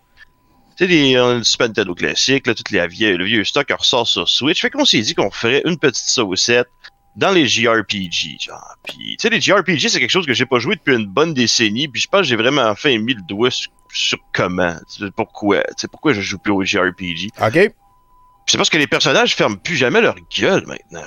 c'est vrai. Tu sais, j'arrive, là, tu sais, dans Final 6, là, t'arrives, là, puis tu tu t'assois, puis le texte, il passe, là, pis t'es juste là à mâcher A comme un lunatique, à lire en diagonale, à savoir que, OK, Kafka est machin, il lâche un gros rire, il te traite de fils de sous-marinier, genre, puis t'as pas besoin de plus pour avancer l'histoire. Puis ensuite, enfin, genre, tout le temps qu'il faut pour aller courir dans dans une forêt puis chasser des dinosaures à l'extinction pendant 10 heures consécutives sans aucune interruption. Puis ça, c'est le genre de gameplay qui m'appelle. Sûr. Apportez-moi pas une cutscene, apportez-moi pas une intrigue. Là. Tu sais, moi, ce que je veux voir, c'est les mathématiques se cogner sa gueule. Tu sais, ce que je veux voir, c'est des gros chiffres fâchés. Là, Ben que je fesse mon ennemi, puis que l'écran fasse patching! Ben moi, c'est pour ça, euh, c'est pour ça que j'aime mieux Final Fantasy 4 que le 6. Parce qu'il y, il y ben, y a moins trop d'histoire dans le 4. Euh, le, le max, c'est genre 6 bulles d'affilée que tu pèses A, puis après ça, tu peux te battre. là. C'est vrai, mais je le trouvais juste un petit peu lettre, moi, le- dans le temps. Là, parce que tu sais, moi, j'étais arrivé, puis le, tu sais, le 3 est arrivé, puis le 3, maudit que je le trouvais beau. Je trouvais le cast le fun. Je trouvais Edgar le fun. Je trouvais, genre, tu sais, Sabin, toute la gang était sympathique. Puis, tu sais, compare ça, genre, tu t'as une grosse team éclectique dans le Final 3, genre, que tu t'as la royauté, les- tous les coins du pays, les, les super soldats magiques. Puis t'arrives, genre, dans Final Fantasy X, que ton équipe, c'est une équipe, euh, c'est- t'as ta team. Mais dans le 12 aussi, c'est des équipes de beach volleyball, on dirait. là. Tout le monde est là en Bermuda, coloré, là, sais, comme si ça, ça allait à la plage, là, puis ils ont, ils ont des gros couteaux, mais ils sont habillés, genre, vraiment comme s'ils allaient au beach club faire de la pinotte. As-tu joué au 10-2? Euh, ben, tu sais, j'ai vu des annonces, puis ça m'a offensé grandement, mais ça a l'air qu'il est bon, ça a l'air qu'il est bon, man. C'est c'est ce c'est c'est- c'est c'est une parade de mode euh, en, en- en jeu vidéo, mais le système de combat est deux fois meilleur que le 10. Puis Ah, le bah, blitzball, il est meilleur que dans le 10 aussi. Fait que Ça, genre, c'est un meilleur jeu. J'ai jamais Ouais. Puis c'est aussi que Final 10, c'était un move pour attirer le public féminin. Parce que le personnage principal de Tidus, là, avec euh, son rire légendaire, euh, c'était, il était basé sur Gact, qui est une pop star japonaise. Ben oui, qui- Gact. qui, ouais, qui, Ben qui oui. pense- qui dit qu'il est un vampire des années 1800, là, puis euh, Ah.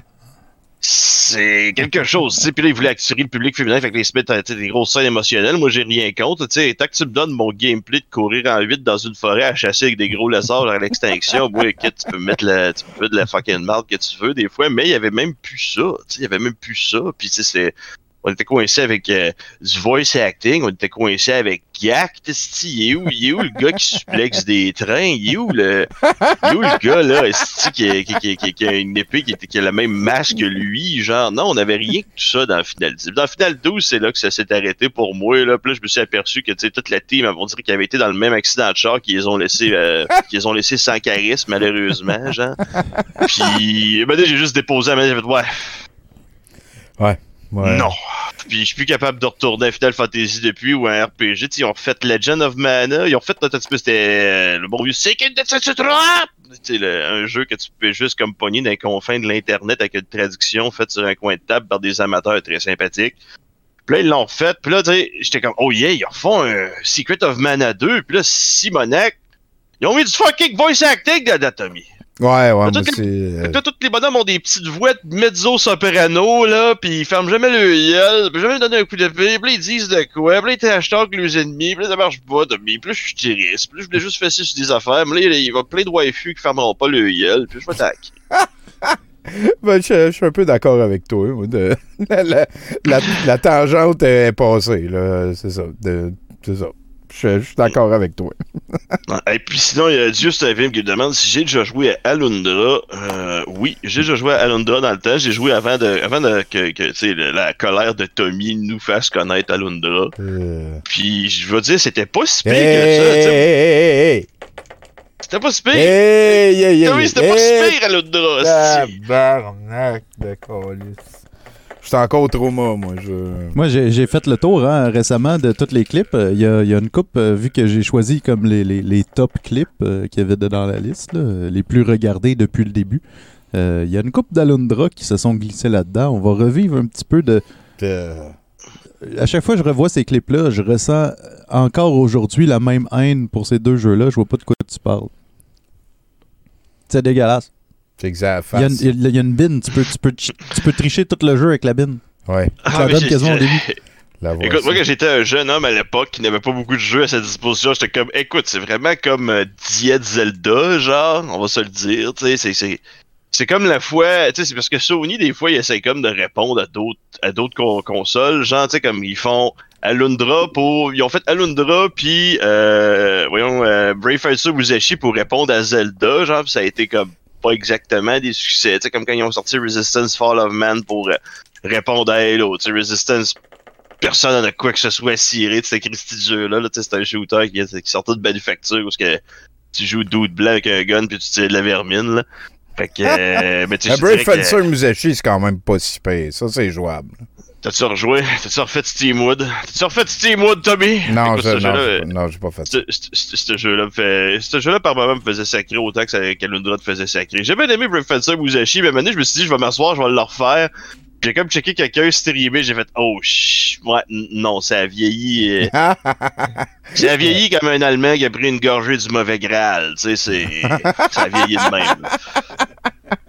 C'est un peu dommage. C'était c'était même pas un Allemand, hein, c'était un Français par contre. Belloc. Ah, je me souviens même pas. Ah, il était d'un nazi, là. C'était un nazi. T'aurais pu dire un nazi, ça aurait été correct. Ah, mais là, je veux pas que, je veux pas que les, les avocats de Twitch défoncent mes fenêtres et me mettent un sac sur la tête, là. Ah, ben, que- en tout cas, on, on parlait d'Indiana Jones 3. Il y a des, en tout cas, voilà, des N4Z. Excellent. Je vais pouvoir, ben, ben, le prochain coup, je vais faire un disclaimer avant pour me mettre plus confortable, J'aime euh, ça, j'aime rester ça. loin des fenêtres juste au cas, là. Ben, écoute, euh, Big Fat Feline, euh, merci beaucoup d'être passé.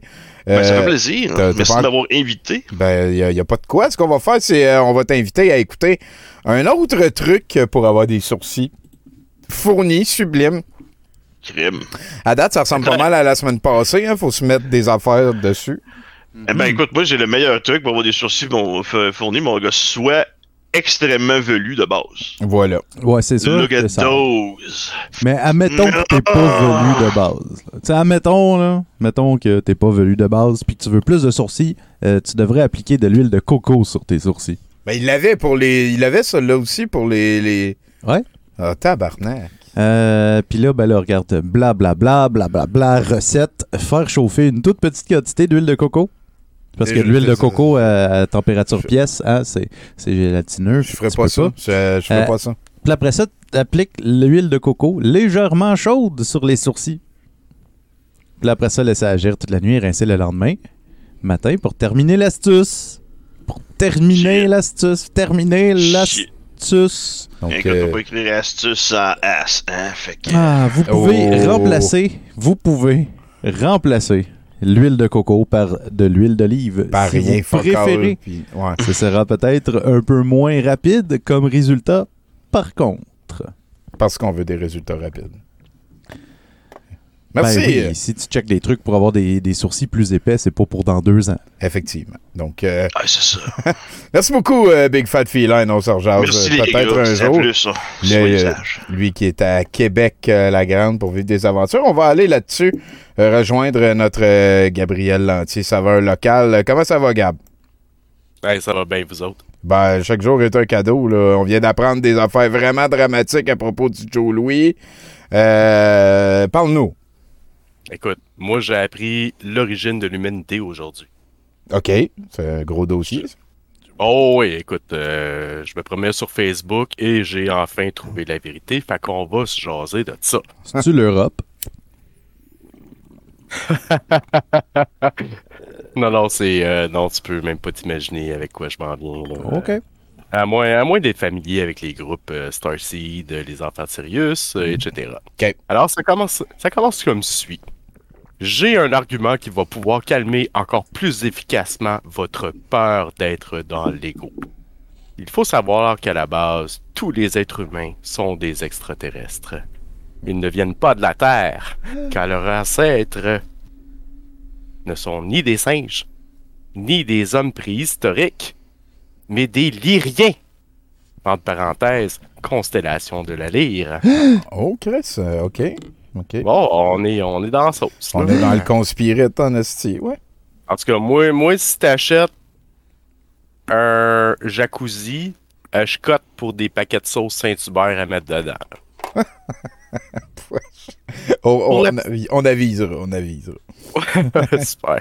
On fera un, un, front go- un GoFundMe avec ça. Ben, en a déjà fait un. C'est niaiseux. Pour la petite histoire, les Lyriens se sont réfugiés sur Terre il y a des millions d'années. Après que les reptiliens aient détruit leur planète. Ah. Bon, du coup, ils ont ramené les reptiliens avec eux sur la Terre. Merci les amis, haha. Mais ça, c'est une autre histoire. Donc, déjà à l'origine, on est tous des Starseeds. Mais beaucoup de Lyriens sont ensuite tombés dans la roue du Samsara. Entre parenthèses, de, la ré- de la réincarnation et du karma, et se sont réincarnés en boucle sur Terre pendant des millénaires, au point d'en oublier leurs origines stellaires. D'autant plus que le contrôle mental exercé par les reptiliens a fini par leur faire croire qu'ils étaient seuls dans l'univers. Bon. Or, lorsque tu meurs, tu meurs avec tes croyances. Donc, quand ces êtres humains meurent, ils choisissent de se réincarner sur Terre car ils croient que c'est le seul monde où ils peuvent vivre. Oh, sacre. C'est, c'est, euh, ouais, euh, la sauce, ça s'en vient. Hein. Attends. Ben, on est, on est dedans quand même depuis. euh, c'est ça, on est Ça dedans. empire. Mettons qu'on est aux genoux. Ça empire. On Ça, est, euh, ça dans la monte, ça genoux. monte au moins jusqu'au bassin. Ce sont de ces êtres humains-là, endormis, usés par leurs milliers de vies sur Terre et par toutes les souffrances subies au fil de ces vies. Totalement déconnectés de leurs origines stellaires et de leur essence divine, car nous sommes tous dieux, étant chacun des étincelles de la source qui veut faire un maximum d'expérience à travers nous, que l'on peut différencier des Starseeds. Mais cela ne yes. signifie pas pour autant qu'un Starseed a plus de valeur qu'un terrien. Son âme a simplement vécu des expériences plus riches et diversifiées. OK. Donc, sa confiance est plus expansée et comporte plus de dimensions et de nuances que celle d'un humain qui est resté longtemps sur Terre.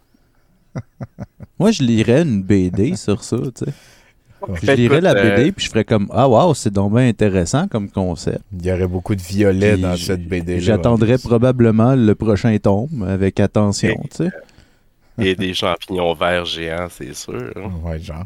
Genre. Quant à ceux qui ont peur de se reconnaître Starseed juste parce qu'ils associent les extraterrestres à des êtres bizarres, totalement étrangers aux humains.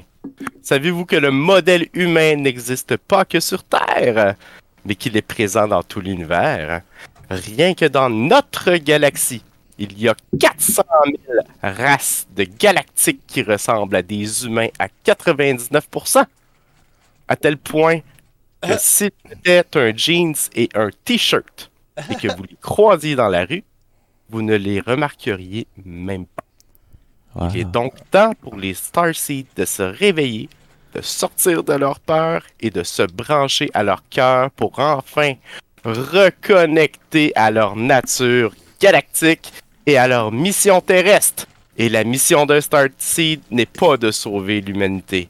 Sa mission, c'est tout simplement d'exister, de maintenir ses fréquences vibratoires hautes et de faire rayonner sa lumière et son amour. Tabarnak, que C'est vraiment une bonne nouvelle. Ça, t'en as appris des affaires sur Facebook cette semaine, mon gars. Bon, il y a ici, il y a Boudreau qui ressent que c'est vrai. Écoutez votre ressenti, hein, votre réponse est à l'intérieur de vous. Merci beaucoup, Gab. C'était très pertinent comme, euh, comme lecture. Avant de te laisser euh, aller vivre d'autres aventures, on va te donner un truc pour tes sourcils. hein, c'est quand même très important. Ben oui, ben oui, les sourcils, c'est Les sourcils, important. euh, Euh, j'ai lu dans un documentaire, en fait, que les sourcils, c'était une des facial features les plus utiles pour qu'on se, on reconnaisse la face de quelqu'un. C'est, euh, ouais, c'est, c'est. euh, Ouais, ben c'est pour ça aussi que c'est très. c'est- Il y a tout le temps une réaction un peu weird quand quelqu'un s'est rasé les sourcils, puis quand tu les regardes, il y a comme quelque chose qui manque. Puis c'est vrai, Faut- tout le monde a, tu, euh, naturellement comme un, un genre de. oh.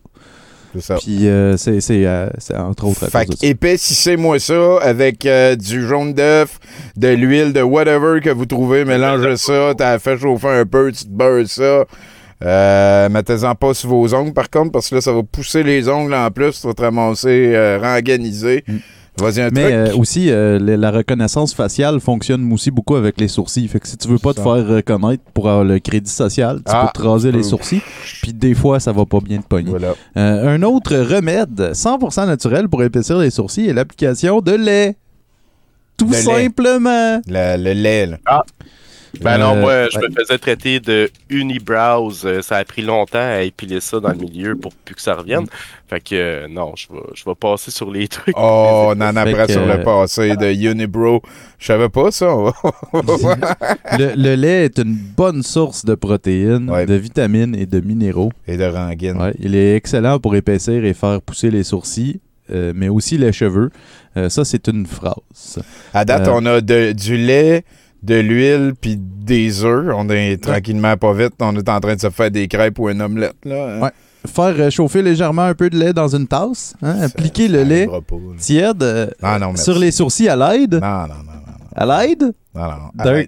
D'un- coton-tige. d'un coton-tige, je te ouais. Puis laisser agir et sécher complètement le lait et rincer à l'eau pour terminer. Ben, merci Nathan, mais attends-nous pas là, pour euh, ton affaire de Le, le- le truc de la semaine prochaine, c'est comment, genre, euh, soigner naturellement une infection aux yeux. à date. là. Ça va, oui, effectivement. Avec de l'urinothérapie, probablement. Ah, Allez, ben bonne ouais. soirée. Merci beaucoup, euh, Gab. On s'est au courant. On s'en va live au brouhaha la semaine prochaine. On espère te voir. Fais attention à toi. Dans mes rengaines les plus pires.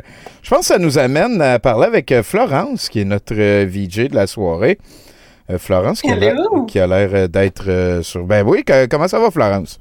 Ça va, ça va. Et vous autres, ça va? Ah, chaque jour est un cadeau euh, dans mes rengaines euh, les plus pires. Là. Je, je vais... Oh, oui, ça va correct. Mais Nathan, il a mal à la gueule. Ouais, ouais. Là, ça, ça va faire un cumulatif d'un mois complet que j'ai mal à la gueule euh, cette année. Je trouve que c'est trop. Toujours. Hmm, Peut-être arrêter de chiquer de la gomme. I don't know. Même pas. Hmm. Même pas, mais je fais peut-être de l'arthrose de la mâchoire quand même. Puis ça, ça me fait peur un peu. De la mange arthrose, en tout cas. euh, Ou ça, se- ça se peut que tu sois stressé. Fait que euh, c'est pour peut. ça que tu, tu mords beaucoup, puis ça, ça peut comme atteindre le maxillaire et tout, puis tout. là. Ça, ça a commencé un matin, fait que j'ai peut-être vraiment serré beaucoup des dents dans un mauvais en rêve que je me rappelle pas. tu vois, ça se peut. Ah, ah. Donc, euh, on Ça parle de peut. quoi, Florence? Euh, ben, comme euh, j'avais comme une chronique impromptue, euh, j'ai essayé de me débrouiller dans l'impromptu et j'ai écrit une chronique de Henri Potier, le- la version bootleg québécoise de Harry Potter. Hmm. Alors voici, chapitre 5, l'ordre du Kémion. Henri Potier s'était bien installé dans sa chambre de la tour de Saskatchewan à la polyvalente d'Attache-Tatuc, dans le nord du Québec. Il était content de revenir. euh, il était content de revenir et il avait eu peur. Avec une pandémie de virus moldu, ça n'avait pas été évident. Fort heureusement, la santé magique avait établi que c'était correct et que les écoles rouvriraient pour la session. En effet, étudier via e-book par correspondance était plus dur que prévu. Il avait vu ses amis avoir des problèmes de concentration de leur côté. Au courant de l'été, Renaud Lafouine avait tellement eu un gros cas de cabin fever qu'il avait classé ses Legos par grosseur et par couleur, tout en faisant ses impôts, avait repeint sa chambre couleur cacadois et avait décidé de classer ses couleurs psycho préférées par ordre alphabétique. Hermine Lagrange avait eu, elle, avait eu tellement de crises d'identité qu'elle avait décidé de passer par toutes les couleurs de l'arc-en-ciel dans ses cheveux, passant par aubergine, vert algue de mer et jaune canari. Elle avait aussi décidé de binge-watcher les séries Friends, X-Files, Star Trek The Next Generation, Dawson's Creek, Seinfeld, Sex and the City et The Golden Girls, qu'elle avait même changé sa façon de s'exprimer. Elle disait beaucoup des mots des années 90 comme flyer, bouilla et mange mes shorts. Quoi qu'il en était, Hermine, Renaud et Henri avaient été bien contents de se retrouver ensemble sans tous tous moldus. Ils avaient même fait des plans pour obtenir le fameux trophée de la Coupe de macramé des quatre maisons. Con- contre les smats à lunettes de la maison Serre de Pigeon, les tigris de Coulevrard et les innocents poteux de Puff Soft, Sasquatchador avait enfin une chance. Henri raccrocha ses affiches de son équipe préférée, les abeilles de Sainte-Agathe, mais il avait, pris, il avait aussi pris l'affiche des gourmands de Bourg-l'Aïeul, une nouvelle équipe qui battait la compétition à plate couture. La batteuse de l'équipe, Noé Murmiel le Tendre, avait un peu ravi son cœur, chose qu'il n'admettait pas encore ouvertement à ses amis qui, eux, prenaient pour les crapauds de Capcha et les truites de Trois-Rivières, deux équipes qui avaient été sauvagement battues par les gourmands au début des tournois de la saison. Renaud Lafouine entra alors dans sa chambre. Il lui dit candidement Viens-tu, Henri, on a un cours de soins aux créatures magiques du Québec dans pas. Ouais, je me grouille, dit alors Henri en mettant son masque. Les deux se préparèrent puis allèrent sur le terrain du garde-chasse pour leur cours en plein air. Bon, tout le monde était bien emmitouflé dans les manteaux d'hiver moins 40, sauf deux nouvelles étudiantes, les sœurs Plétil, deux Françaises fraîchement débarquées qui n'avaient pas encore reçu le mémo qu'un joli petit Canada Goose d'automne, ça marchait à Marseille, mais pas à Tachtatuk. Fort heureusement, Hermine avait fait le sort chauffe la Queen pour leur offrir un peu de chaleur tout au long du cours. Tongrid était à l'avant de la classe et parlait allègrement du caramel, le petit animal à saveur de sucre qui était en fait l'ingrédient secret des caramilks, et du raton lueur, cet autre mammifère dont l'habitat principal était le Mont-Royal à Montréal et dont le pelage luisait dans le noir. Chose fascinante, le raton lueur avait des problèmes d'obésité à cause de toutes les frites que leur balançaient les, les visiteurs. Puis retentit un son fort et désagréable. Tous les élèves relevèrent la tête au ciel. C'était un convoi de camions violents, vo- voyons, pas violents, volants, Volant. voilà, volants pour la liberté. D'ailleurs, dû au désert, ils pouvaient entendre leurs cris des Liberté, des Fuck you Trudeau et des Fuck you Legault. Une vague odeur de diesel et de cigarettes bon marché plana sur le territoire de Tachtatuk. Ah, on immigue vers le sud. Arc, c'est bien cute, dit Henri à Renaud et Hermine. Hermine le corrigea. Non, non, Henri, ils vont à Ottawa parler au ministre de la Magie et au ministre des Moldus. C'est pas des créatures magiques? demanda Henri. Non, c'est des créatures fantasques qu'on dit, répliqua Hermine. C'est pas des animaux, là. Euh, certains, oui, mais pas tous. Ok, mais qu'est-ce qu'ils veulent? Ah, je sais pas, je pense que ça a à voir avec des mesures sanitaires weird, mais en même temps, ils disent plein d'affaires contradictoires, hein. Fait qui sait? Une voix d'élève retentit au fond de la classe. Mon père est dans le convoi, ils vont tous nous libérer, dit tout haut Franco à Malfoy. Il va nous libérer de quoi au juste, dit alors Hermine d'un ton de défi. Du joug des tyrans. Vous aurez pu apporter un masque ni à vous faire vacciner, puis vous allez pouvoir voyager.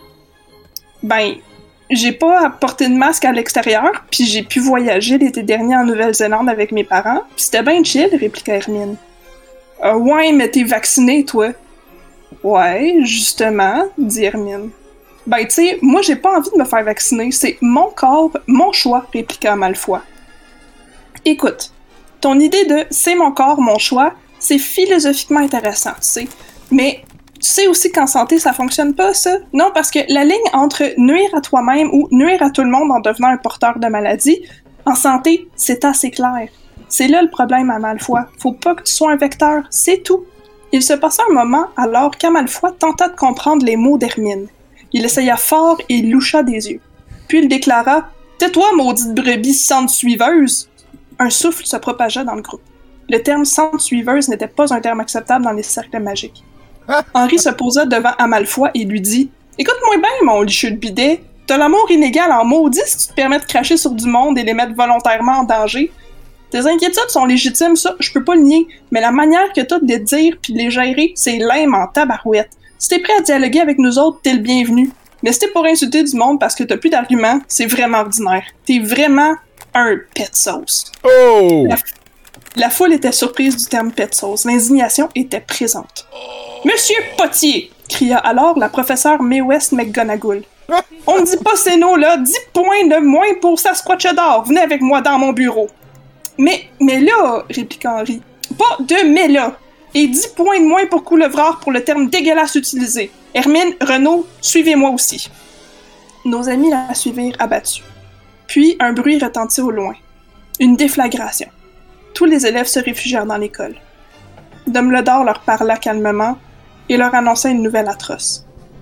Il y avait une guerre magique en Ukraine et en Russie. Il, il recevrait des réfugiés magiques bientôt. Tout le monde trouva alors que les querelles d'avant semblaient soudainement ridicules. Hermine, tétanisée, déclara alors En tout cas, je sais pas ce qui va se passer, mes amis, mais je vous aime.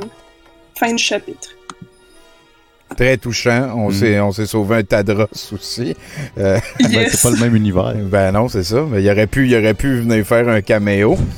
Dis non. Donc, il aurait écouté ça. Non, juste dans Boudi Bouclet Brune. Ouais, c'est ça. Euh, merci beaucoup, Florence. Avant de te laisser aller, hein, c'est toi qui nous as fait euh, le set de VJ ce soir. Yes! Euh, c'est un peu de Sugar and Spice and Everything That Is Nice. Euh, c'est toutes des choses que j'aime regarder personnellement. Il y a euh, à peu près 70-75% de nouveaux stocks, puis euh, des vieilles affaires, mais euh, tout ça dans, dans euh, de l'amour et euh, Oh. du respect et euh, de la gravité. Bon, ben, merci beaucoup pour ça. Attends un petit peu avant d'y aller, euh, parce qu'on va peut-être compléter notre, notre omelette avec notre ami Nathan, qui va nous donner un truc ici pour les Ah, sûr. sourcils. Ben oui. Ben oui, les sourcils plus épais. hein. Euh, un autre produit naturel que vous pouvez utiliser pour avoir des sourcils plus épais est euh, l'aloe vera. Bon. Hein? Ah, yay! Tu l'avais Ouais. dit, c'est la même affaire, les sourcils puis les ongles. Ouais, ouais, ouais. Utilisez euh, les doigts pour appliquer une quantité d'aloe vera sur les sourcils. Une, une Wow. petite, excuse, une petite quantité. Il n'y a pas juste dit une quantité. Euh, dit- frottez doucement pour bien enrober tous les sourcils. Tout. Toute la gang. Manque-en pas un. Faudrait pas que ça pousse d'un bord puis pas de l'autre, là. T'aurais l'air fou. hein. Laissez agir toute la nuit et au petit matin rincer à l'eau tiède. Euh, répétez tous les jours pendant une à deux semaines pour de bons résultats. De bons résultats, des bons sourcils. Ouais, des bons sourcils. Merci beaucoup, Nathan, Ouais. pour ça. Et merci, Merci Florence. beaucoup. Ça me fait plaisir. On, on se tient au courant pour la suite. Euh, Fais attention à toi, Florence. Merci. Vous aussi, bye! Dans mes. euh, et. euh, ben, euh, tiens, je vais, je vais finir euh, la toune. hein. J'ai mis euh, l'app- l'apprenti sorcier en background. Ça, je me suis dit que ça ferait euh, rapport. hein. Ça va nous permettre d'aller voir euh, sa, sa boudritude. hein. Euh, ma, ma- Oh, ben non, c'est pas ça que je Il a fais. l'air d'un fais pharaon. ça ici. Ben oui, hein, b- boudreur. Euh, salut, euh, boudréationisateur. Allô, allô, euh, comment ça va par chez vous? Ah ben nous autres, on est, on est quand même assez bien. Là. Il y a Florence. euh, euh, Florence, il y a. il y a, euh, J'aime beaucoup la, la- la- la- peinture de Pacou, en fait. C'est c'est ça que je voulais Ouais, dire. ouais, Ben ouais. Ça avance Ouais. bien, ça avance bien. Ouais, c'est beau, c'est vrai. Puis toi? Ben écoute, euh, c'est Tigidou Lailou, how how! Qu'est-ce que ça veut dire? Quoi? Je sais pas, je sais pas. J'ai, euh, j'ai- je sais pas si t'as vu, j'ai euh, un cache sourcil. Oui. Oui. oui, gars, gars. Tum, tum, tum. C'est ça. Parce qu'il y a quelqu'un dans le chat euh, que, que- qui est obsédé par mes sourcils. Ah ouais, hein? Ah ouais. Bon, ben, on, on le salue. Ça, ça, c'est su. Ça, c'est su. Quelqu'un, On la salue. Ben oui, ben oui. Cette personne, euh, cette personne existe. fait que c'est ça. C'est ça, euh, Godette. C'est comme ça. Il y avait des chroniqueurs. Il y avait un invité au début. T'es assis dans ton lit. Puis Nathan nous bullshit avec un site de niaiserie. C'est certain. truc.com. Hein? C'est- Certain. Certain qu'on est à 70 C'est vrai. C'est vrai. Analyse pertinente. Ben écoute, si la tendance se maintient, on est pas mal à la fin d'ailleurs de ce 70%-là. Oui, c'est vrai. Ça aussi, c'est vrai. Généralement, je close le show. C'est une tradition euh, séculaire qui nous vient du temps des pyramides. Voilà. Hein, dans le temps où on était bien, hein? Ah! Ah, ce temps-là!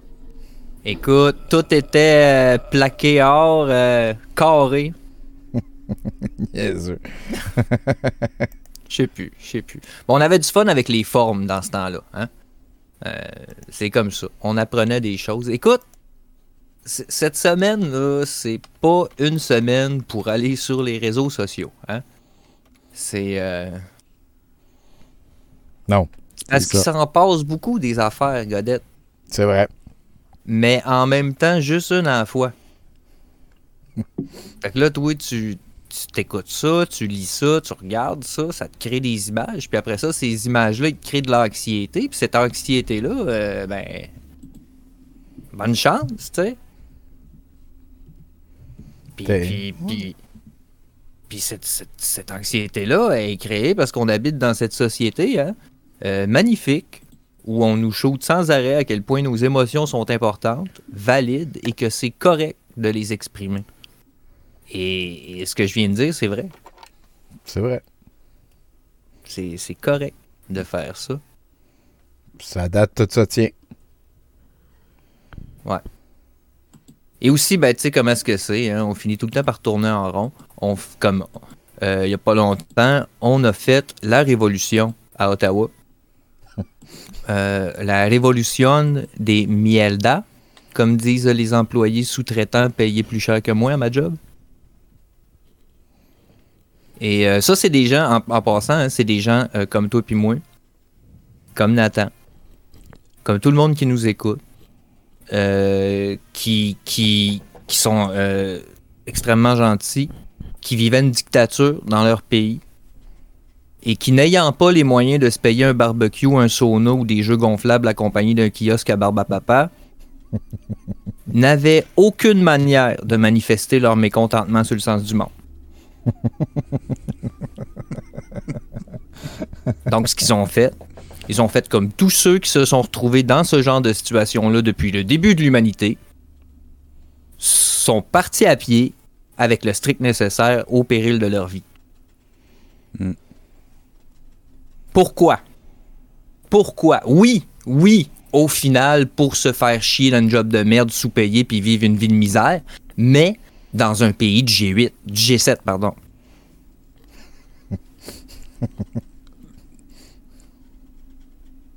G7. C'est un, a- un accord de transition. Oui. G7. G8, G8 en musique, ça veut rien dire. G8, G8, c'est- c'est c'est G. C'est- c'est- Oh. 8, c'est l'octave. OK. Ouais. OK. Mm. J'ai aucune idée de quoi tu parles, mais je te fais confiance. Moi non, moi non plus. Pas ça, pas ça, pas ça qui est le but. OK. Je dis juste, je dis juste 8, c'est l'octave. Puis G. G8, c'est, ça veut rien dire. C'est ça.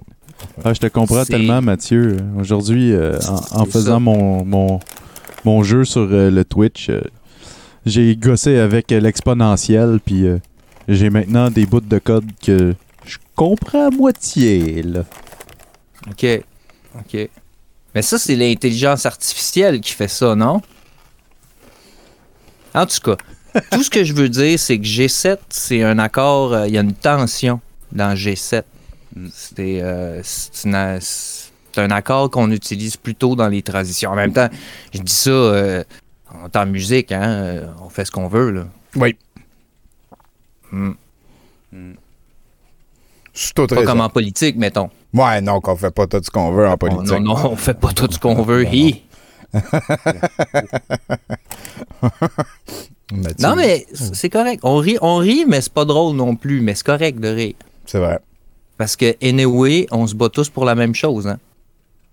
On se bat pour le droit ultime d'être libre, de consommer à la hauteur de ce que notre crédit peut fournir. Et, et ça, c'est correct. C'est un peu ça. C'est- bien, là. C'est correct. C'est comme ça que ça se passe. C'est. euh, bon, Il y en a qui disent noble. Euh, je sais pas trop s'ils disent noble, mais on entend ça, cette expression-là. hein. Oh, oui. J'ai déjà entendu Quelqu'un, ça. quelqu'un, quelqu'un dit. Mettons, mettons quelqu'un dit j'aide les gens dans le besoin, les oubliés. C'est noble. On, on va dire, on va dire ah c'est, c'est noble ce que Ah ouais. tu fais. tu sais. Ouais. Pourtant, euh, la- Mm. en tout cas, ouais, le terme, ah, ouais, je comprends ce que tu veux dire. Noble. Mais, euh, mais bon, dans, dans, dans ce, ce cas-ci, on utilise euh, le, no- le mot noble dans le sens d'une qualité morale. Euh, en gros, ça veut dire hein, ce que tu fais, c'est bien. C'est vrai. À l'opposé, on dirait pas d'un pays qui en a envahi un autre que son geste est noble, mettons. Peu, peu importe la ressource convoitée. Là.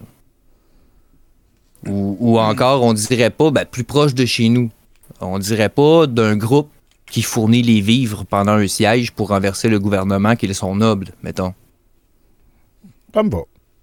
Même, même, même si tu héberges les sans-abri puis que tu leur prépares des repas chauds, ça pèse pas la même affaire aux yeux de ceux qui ne sont pas prisonniers de leurs anxiétés là, euh, C'est vrai. par rapport à un virus mortel qui a paralysé la planète euh, au grand complet depuis deux ans puis que c'est pas fini encore. Dois-je le rappeler? C'est vrai. Et bon, parlant de répéter tout le temps la même affaire, l'artiste a été arrêté, Tommy. Oui? On parle de. Ben oui, on parle de Steve, euh, l'artiste. On parle surtout de répéter tout le temps la même affaire. Et l'artiste, il est très, oui. très bon là-dedans. Oui. Et Et Carole Lalouve, euh, sa compagne, l'a annoncé dans une vidéo publiée sur Facebook et sur cette même publication, il y avait une personne qui semblait très concernée et qui commentait quelque chose comme Mais est-ce vraiment vrai? Peut-on voir la vidéo de son arrestation? J'ai pas de preuve qu'il est arrêté tant que j'ai pas la vidéo. C'est comme les doigts dans les. Ouais, ouais, j'aime ça. Oh, là, c'était. Il fallait savoir. Et là, voulant voler au secours de l'intégrité journalistique de la meute, Là, je sais pas, un groupe de loups, je sais pas comment ça s'appelle ça. Ouais, ouais. Une meute. C'est la meute. Ça. Ça a toujours été la meute. On va arrêter de faire Je- semblant. Je, je sais pas. Je sais. Moi, des choses, je sais pas, j'accepte. Et a- là, il y avait, il y avait un désir de vouloir répondre à cette question-là. hein. Peut-on voir la vidéo de son arrestation? Donc, une autre personne a répondu à, à la première personne en disant C'est la louve qui décide si on publie le vidéo. Bon, c'est certain que notre première réaction face à ce genre de discours est toujours Mon Dieu, pourquoi n'ont-ils plus ces facultés cognitives nécessaires à la survie? Et là, bon, ça s'inscrit où dans ton échelle à toi de la connerie? ça dépend de ton niveau d'éthique. Hein? C'est vrai. Personnellement, moi, ça se situe quelque part entre Darwin Awards puis la nostalgie du temps où la société s'effondrait moins vite. Mais. Toi, t'as ta propre échelle. Tu sais? C'est Mathieu. Mais non, mais qu'est-ce que tu veux? Moi, j'aime ça, les années 80. Ouais. Uh-huh. Tout allait moins vite. Twisted Sister était le démon. La Ozzy radio est- aussi. Hey, La radio ben, est là. encore écoutable. Avec toute la cocaïne qu'il y avait, tout avait l'air d'aller moins vite. Si on avait su. En tout cas, on est en 2022. hein, Il n'y a plus grand-chose qui me décourage pas. Mais j'ai de l'espoir. J'ai de l'espoir euh, parce que souvent, euh, souvent, les gens dans la rue me demandent Mathieu, euh, on va-tu s'en sortir? Et, et ça me fait peur. Ça me fait peur. Je les connais pas, ces gens-là. Qui te demandent si on va s'en de où? Ils savent mon prénom, c'est un mystère. En même temps, en même temps, je suis musicien. Généralement, j'ai oublié d'enlever le name tag de ma job. Mais là n'est pas la question. Oh, Elle est bonne, celle-là. que toi, tu viens de nous faire une joke qu'en 2022, un musicien, ça travaille comme avec une job qu'il y a un name tag parce qu'il n'y a plus de job pour les musiciens, sauf Eric Lapointe, puis il arrête pas de chialer. Ben, c'est ça. hein? Ouais. Euh, ouais, d'ailleurs, euh, je parle pas moi pas sur Star Academy. Eh, c'est, eh, folle. Eh, steak. Hum, Steve. euh, Steak à vapeur. Il faut dire ça. Va me contenter. Ça existe encore, Star Academy? Je pense à ça. Là. Je- Je pensais que Oh, t'allais oui, dire ça existe encore, Ça- les steaks à Ça vapeur. existe sous sa forme la plus, euh, la plus crasse, là, tu sais, c'est... c'est cette année, t'avais pas le droit de t'inscrire si t'avais plus que genre 18 ans, je pense, quelque chose de même. là, Ah, tu sais, ça Pas de ouais, ouais. bon sens, là, tu sais. OK. OK. C'est c'est de la chair fraîche. Non, mais Star Academy, Non, ça non, non, devrait mais durer parce deux là, ans. ça pleure pour rien, puis les gens qui sont rendus là, là Star, ah, sacrament, calme. Puis t'as t'as pas cliqué là-dessus comme euh, Big Brother avec euh, Marie-May, toi?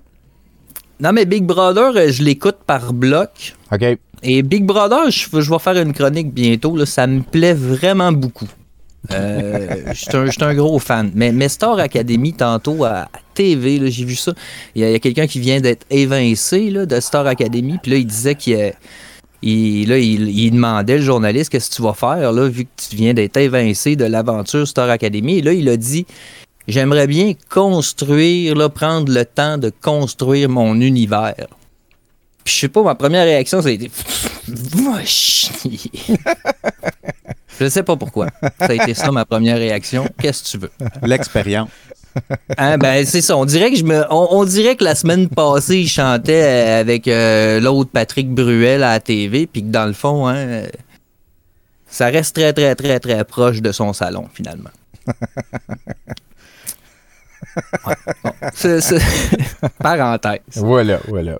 Euh, bon, c'est ça. C'est- c'est- la question est pas là. hein. La question est pas j'ai-tu oublié ou pas d'enlever mon name tag? Euh, et moi, je suis conscient de ces affaires-là. Euh, de pas avoir enlevé mon name tag. Fait que je réponds aux gens. Je leur réponds spontanément. Non.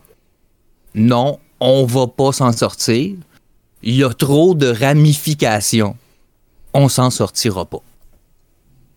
Et, je le vois tout de suite dans leurs yeux. Je le vois, ils sont comme, mais qu'est-ce que ça veut dire ramification? Et chaque fois, chaque fois, c'est là, exactement à ce moment-là, que j'ai de l'espoir. Et ce que je fais, c'est très très simple. C'est je sors de ma poche une petite boule beige et je la jette par terre. Et là, il y a de la fumée qui s'en échappe. Et je disparais. Sacré boudrou. Comme un ninja. Eh. Wow, hein? Ben oui, euh, solution, man, solution. C'est, c'est, euh, c'est comme ça que je me sentais aujourd'hui. En terminant, euh, c'est certain que j'ai bourrassé toute la semaine hein, à lire cette actualité-là de réseaux sociaux, de médiatiques, de l'écho de nos souffrances, toi. est incroyable. Mon fils, mon fils, tellement mon fils, il m'a entendu sacré fort, Tommy. Et là, tu sais comment est-ce qu'il est, mon fils, hein, il est accouru. Euh, risquant sa propre vie, là, tu l'aurais vu, il courait à mon secours avec des ciseaux dans les mains autour de notre piscine remplie de lave empoisonnée. Un héros. Et, et là, euh, ben, tellement un héros, il s'était fait des peintures de guerre, là, bleu et jaune ici. Ah boy, hein? Ah ben oui, ben oui. Ben oui, mon fils. Il me dit, il me dit papa, pa- papa, papa, c'est normal que quand tu brasses la soupe, les légumes, ils s'entrechoquent. Bon. C'est sûr. C'est vrai. Que je l'ai envoyé dans sa chambre. je veux dire, euh, tu, tu ne mélanges pas la soupe puis la sauce comme ça, mais j'ai compris ce qu'il voulait dire. Euh, fait, que, fait que je l'ai pas privé de dessert, ni de souper, ni de dormir, ni de pas recevoir des missiles sur la tête. Juste dans sa chambre. Mettre des affaires au clair. Et, et je sais qu'il faut pas se comparer, mais maudit qu'on est bien pareil hein, à punir nos enfants au Québec. C'est très, très, très touchant ce que tu viens de nous dire là, Mathieu. Je suis content d'avoir des nouvelles de ton fils. Euh, Ben oui. Ben oui, c'est- très gentil. Écoute, euh, je- j'espère que les choses vont bien se passer. Nathan, il s'est sauvé. Ah, il vient de revenir pour qu'on puisse avoir notre dernier truc pour les sourcils. Comme ça, tu vas pouvoir euh, améliorer ton rendu, possiblement. hein, Ben mon oui, cher. ben oui, excuse- Ben oui, excusez-moi. qui sait rencontrer la personne qui sera euh, qui fera partie de mon quotidien. hein. Voilà, voilà. Voilà. Qui- avec qui tu vas pouvoir élever ton fils. En tout cas, si. Ben peut-être, peut-être. Peut-être. Utilise Ma pas- maladie mentale euh, divisée par deux. Qui sait? U- Utilise pas ce truc-là euh, avant ton premier rendez-vous, en tout cas. Ah. Euh, le- Si vous aimez tester les remèdes de grand-mère, alors l'astuce de l'ail en est un. Voici comment utiliser l'ail pour épaissir ses cils. Prendre une gousse d'ail fraîche et l'écraser. Eh boy. Prendre la purée, la pâte d'ail et l'appliquer. Euh, c'est parce que quand tu écrases une gousse d'ail, il n'y a pas de purée ou. Anyways. On- avec avec, Mhm. ce- avec l'ail, là, on vient d'atteindre l'omelette. Laissez, laissez agir l'ail euh, pendant 20 à 30 minutes. Rincez à l'eau tiède les sourcils. Répétez deux à trois fois par semaine pour faire pousser et épaissir les cils. Les cils. Ben, le- les, les cils, puis tout ce qui est autour, pour moi, ça doit aider Mais sur pas, les mais pas d'ail sur tes cils? Ben, ça a l'air d'être quelque chose qui va brûler dans les yeux avant longtemps. Je pense qu'ils se sont, ils se sont trompés. Ils voulaient dire sourcils. Bon, voilà. Mais, mais ouais, c'est ça. Faites, faites, faites ça, puis aussi mettez-en de l'ail sur vos ongles. Vous allez sentir, là. Enfin, des solutions. Merveilleux. Hmm. Voilà. À long terme, là, ça, ces trucs-là, là, euh, vous sentez comme un restaurant italien. Absolument, absolument. Moi, j'allais dire, euh, moi, un autre truc là, à la maison, je lance ça comme idée, le fromage. Pourquoi pas essayer le Ben fromage? oui. C'est bon dans les omelettes, fait que ça doit être bon ses sourcils aussi. Ben, on avait le lait en tantôt, fait qu'on Ah est ouais. proche du fromage. Ah ouais, ah ouais. C'est hein. sûr.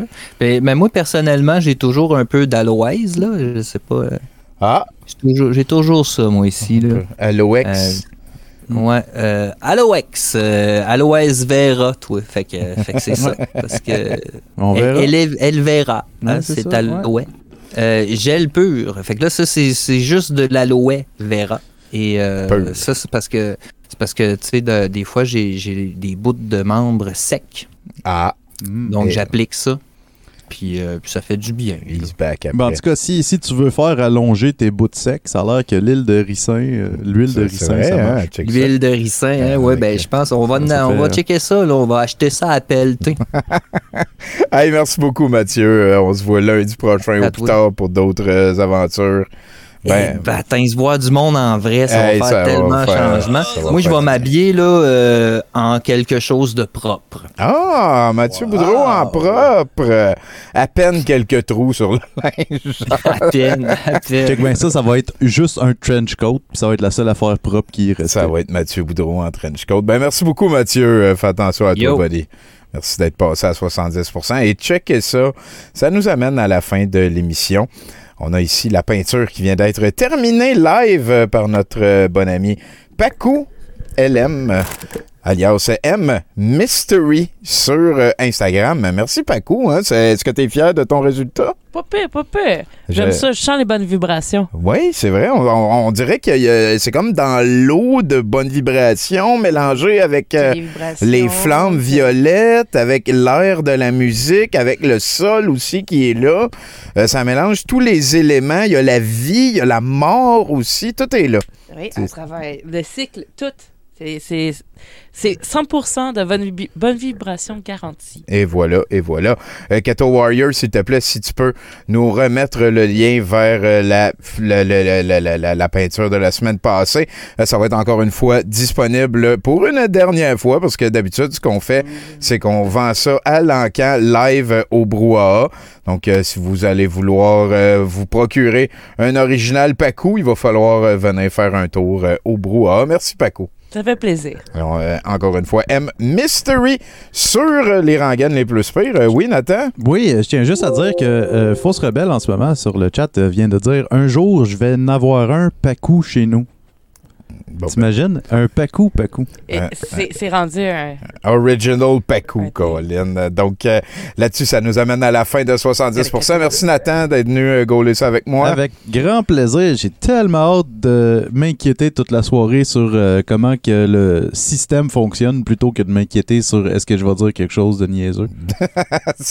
Ben oui, parce que toi qui es t'es technicien avec euh, notre ami Dodds euh, et les autres, euh, Ben, hâte de on, voir on d'autres. remet ça lundi prochain. Ouais, J'ai hâte de voir tout le monde. Ça devrait être très plaisant. Live, euh, l'ambiance. Je vous rappelle que si vous écoutez 70% en différé, sais, sur Twitch, euh, vous allez pouvoir continuer.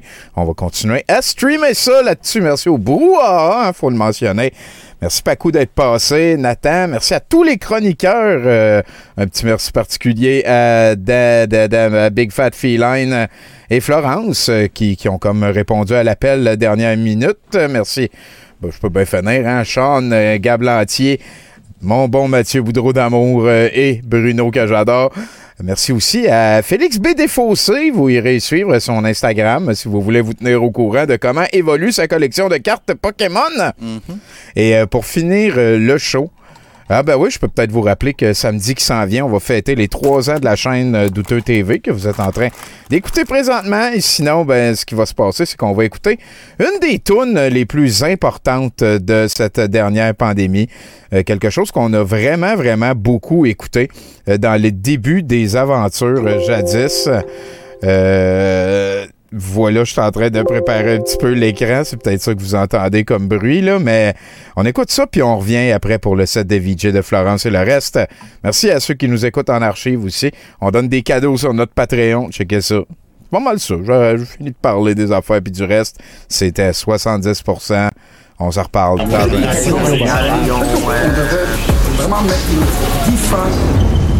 Peut-être que notre science est plus bonne. Peut-être qu'on on Mario Tu dois rester à maison. Je t'en prie, ne fais pas le con. Le coronavirus veut nous attaquer. Pensons aux personnes âgées. On demande aux voyageurs qui reviennent de l'extérieur de se confiner en quatre murs. Pour 14 jours, pas une torture. On doit tous rester isolés. Les entreprises sont toutes fermées. Notre Québec s'est arrêté,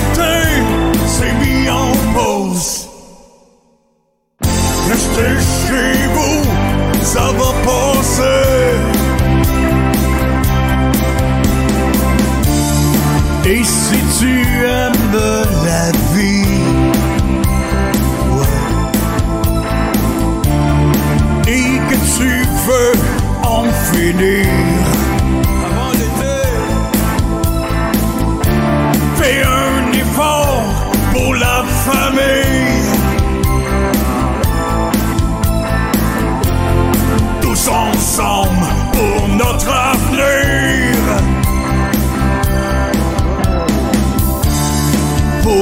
Fois, t'as tout ton.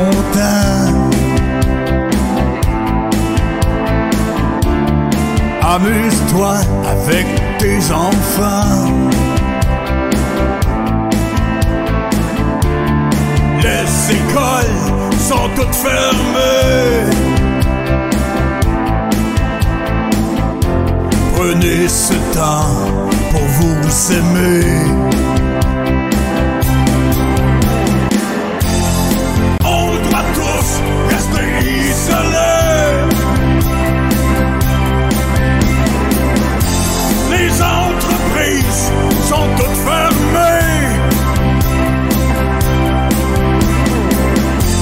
Notre Québec s'est arrêté, s'est mis en pause. Restez chez vous, ça va passer. Il faut que les jeunes gardent le focus. Pour ne pas propager le virus. Faut pas se rassembler.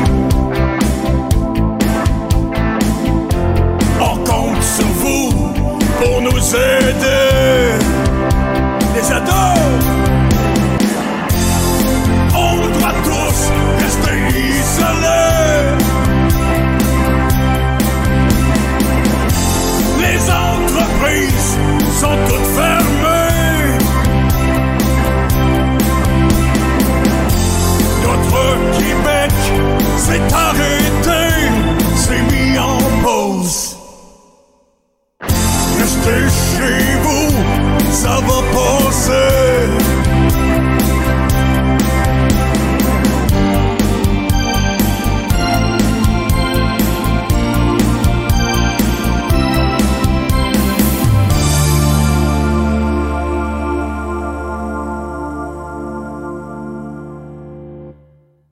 Moi, c'est égalité. Euh, quand j'ai commencé, j'étais 70% bon. Euh, euh, principalement dans la dans l'écriture, j'étais bon, mais le flow, j'étais pas très bon. Mais là, ça a changé. Euh, là, je suis rendu mieux balancé. Je sais pas quoi dire de plus. Je vais essayer ça, ouais. Non, mais ça paraît que je suis un début de grille. j'aime ça, j'aime ça, j'aime ça. Alors, alors, vous êtes à 70%.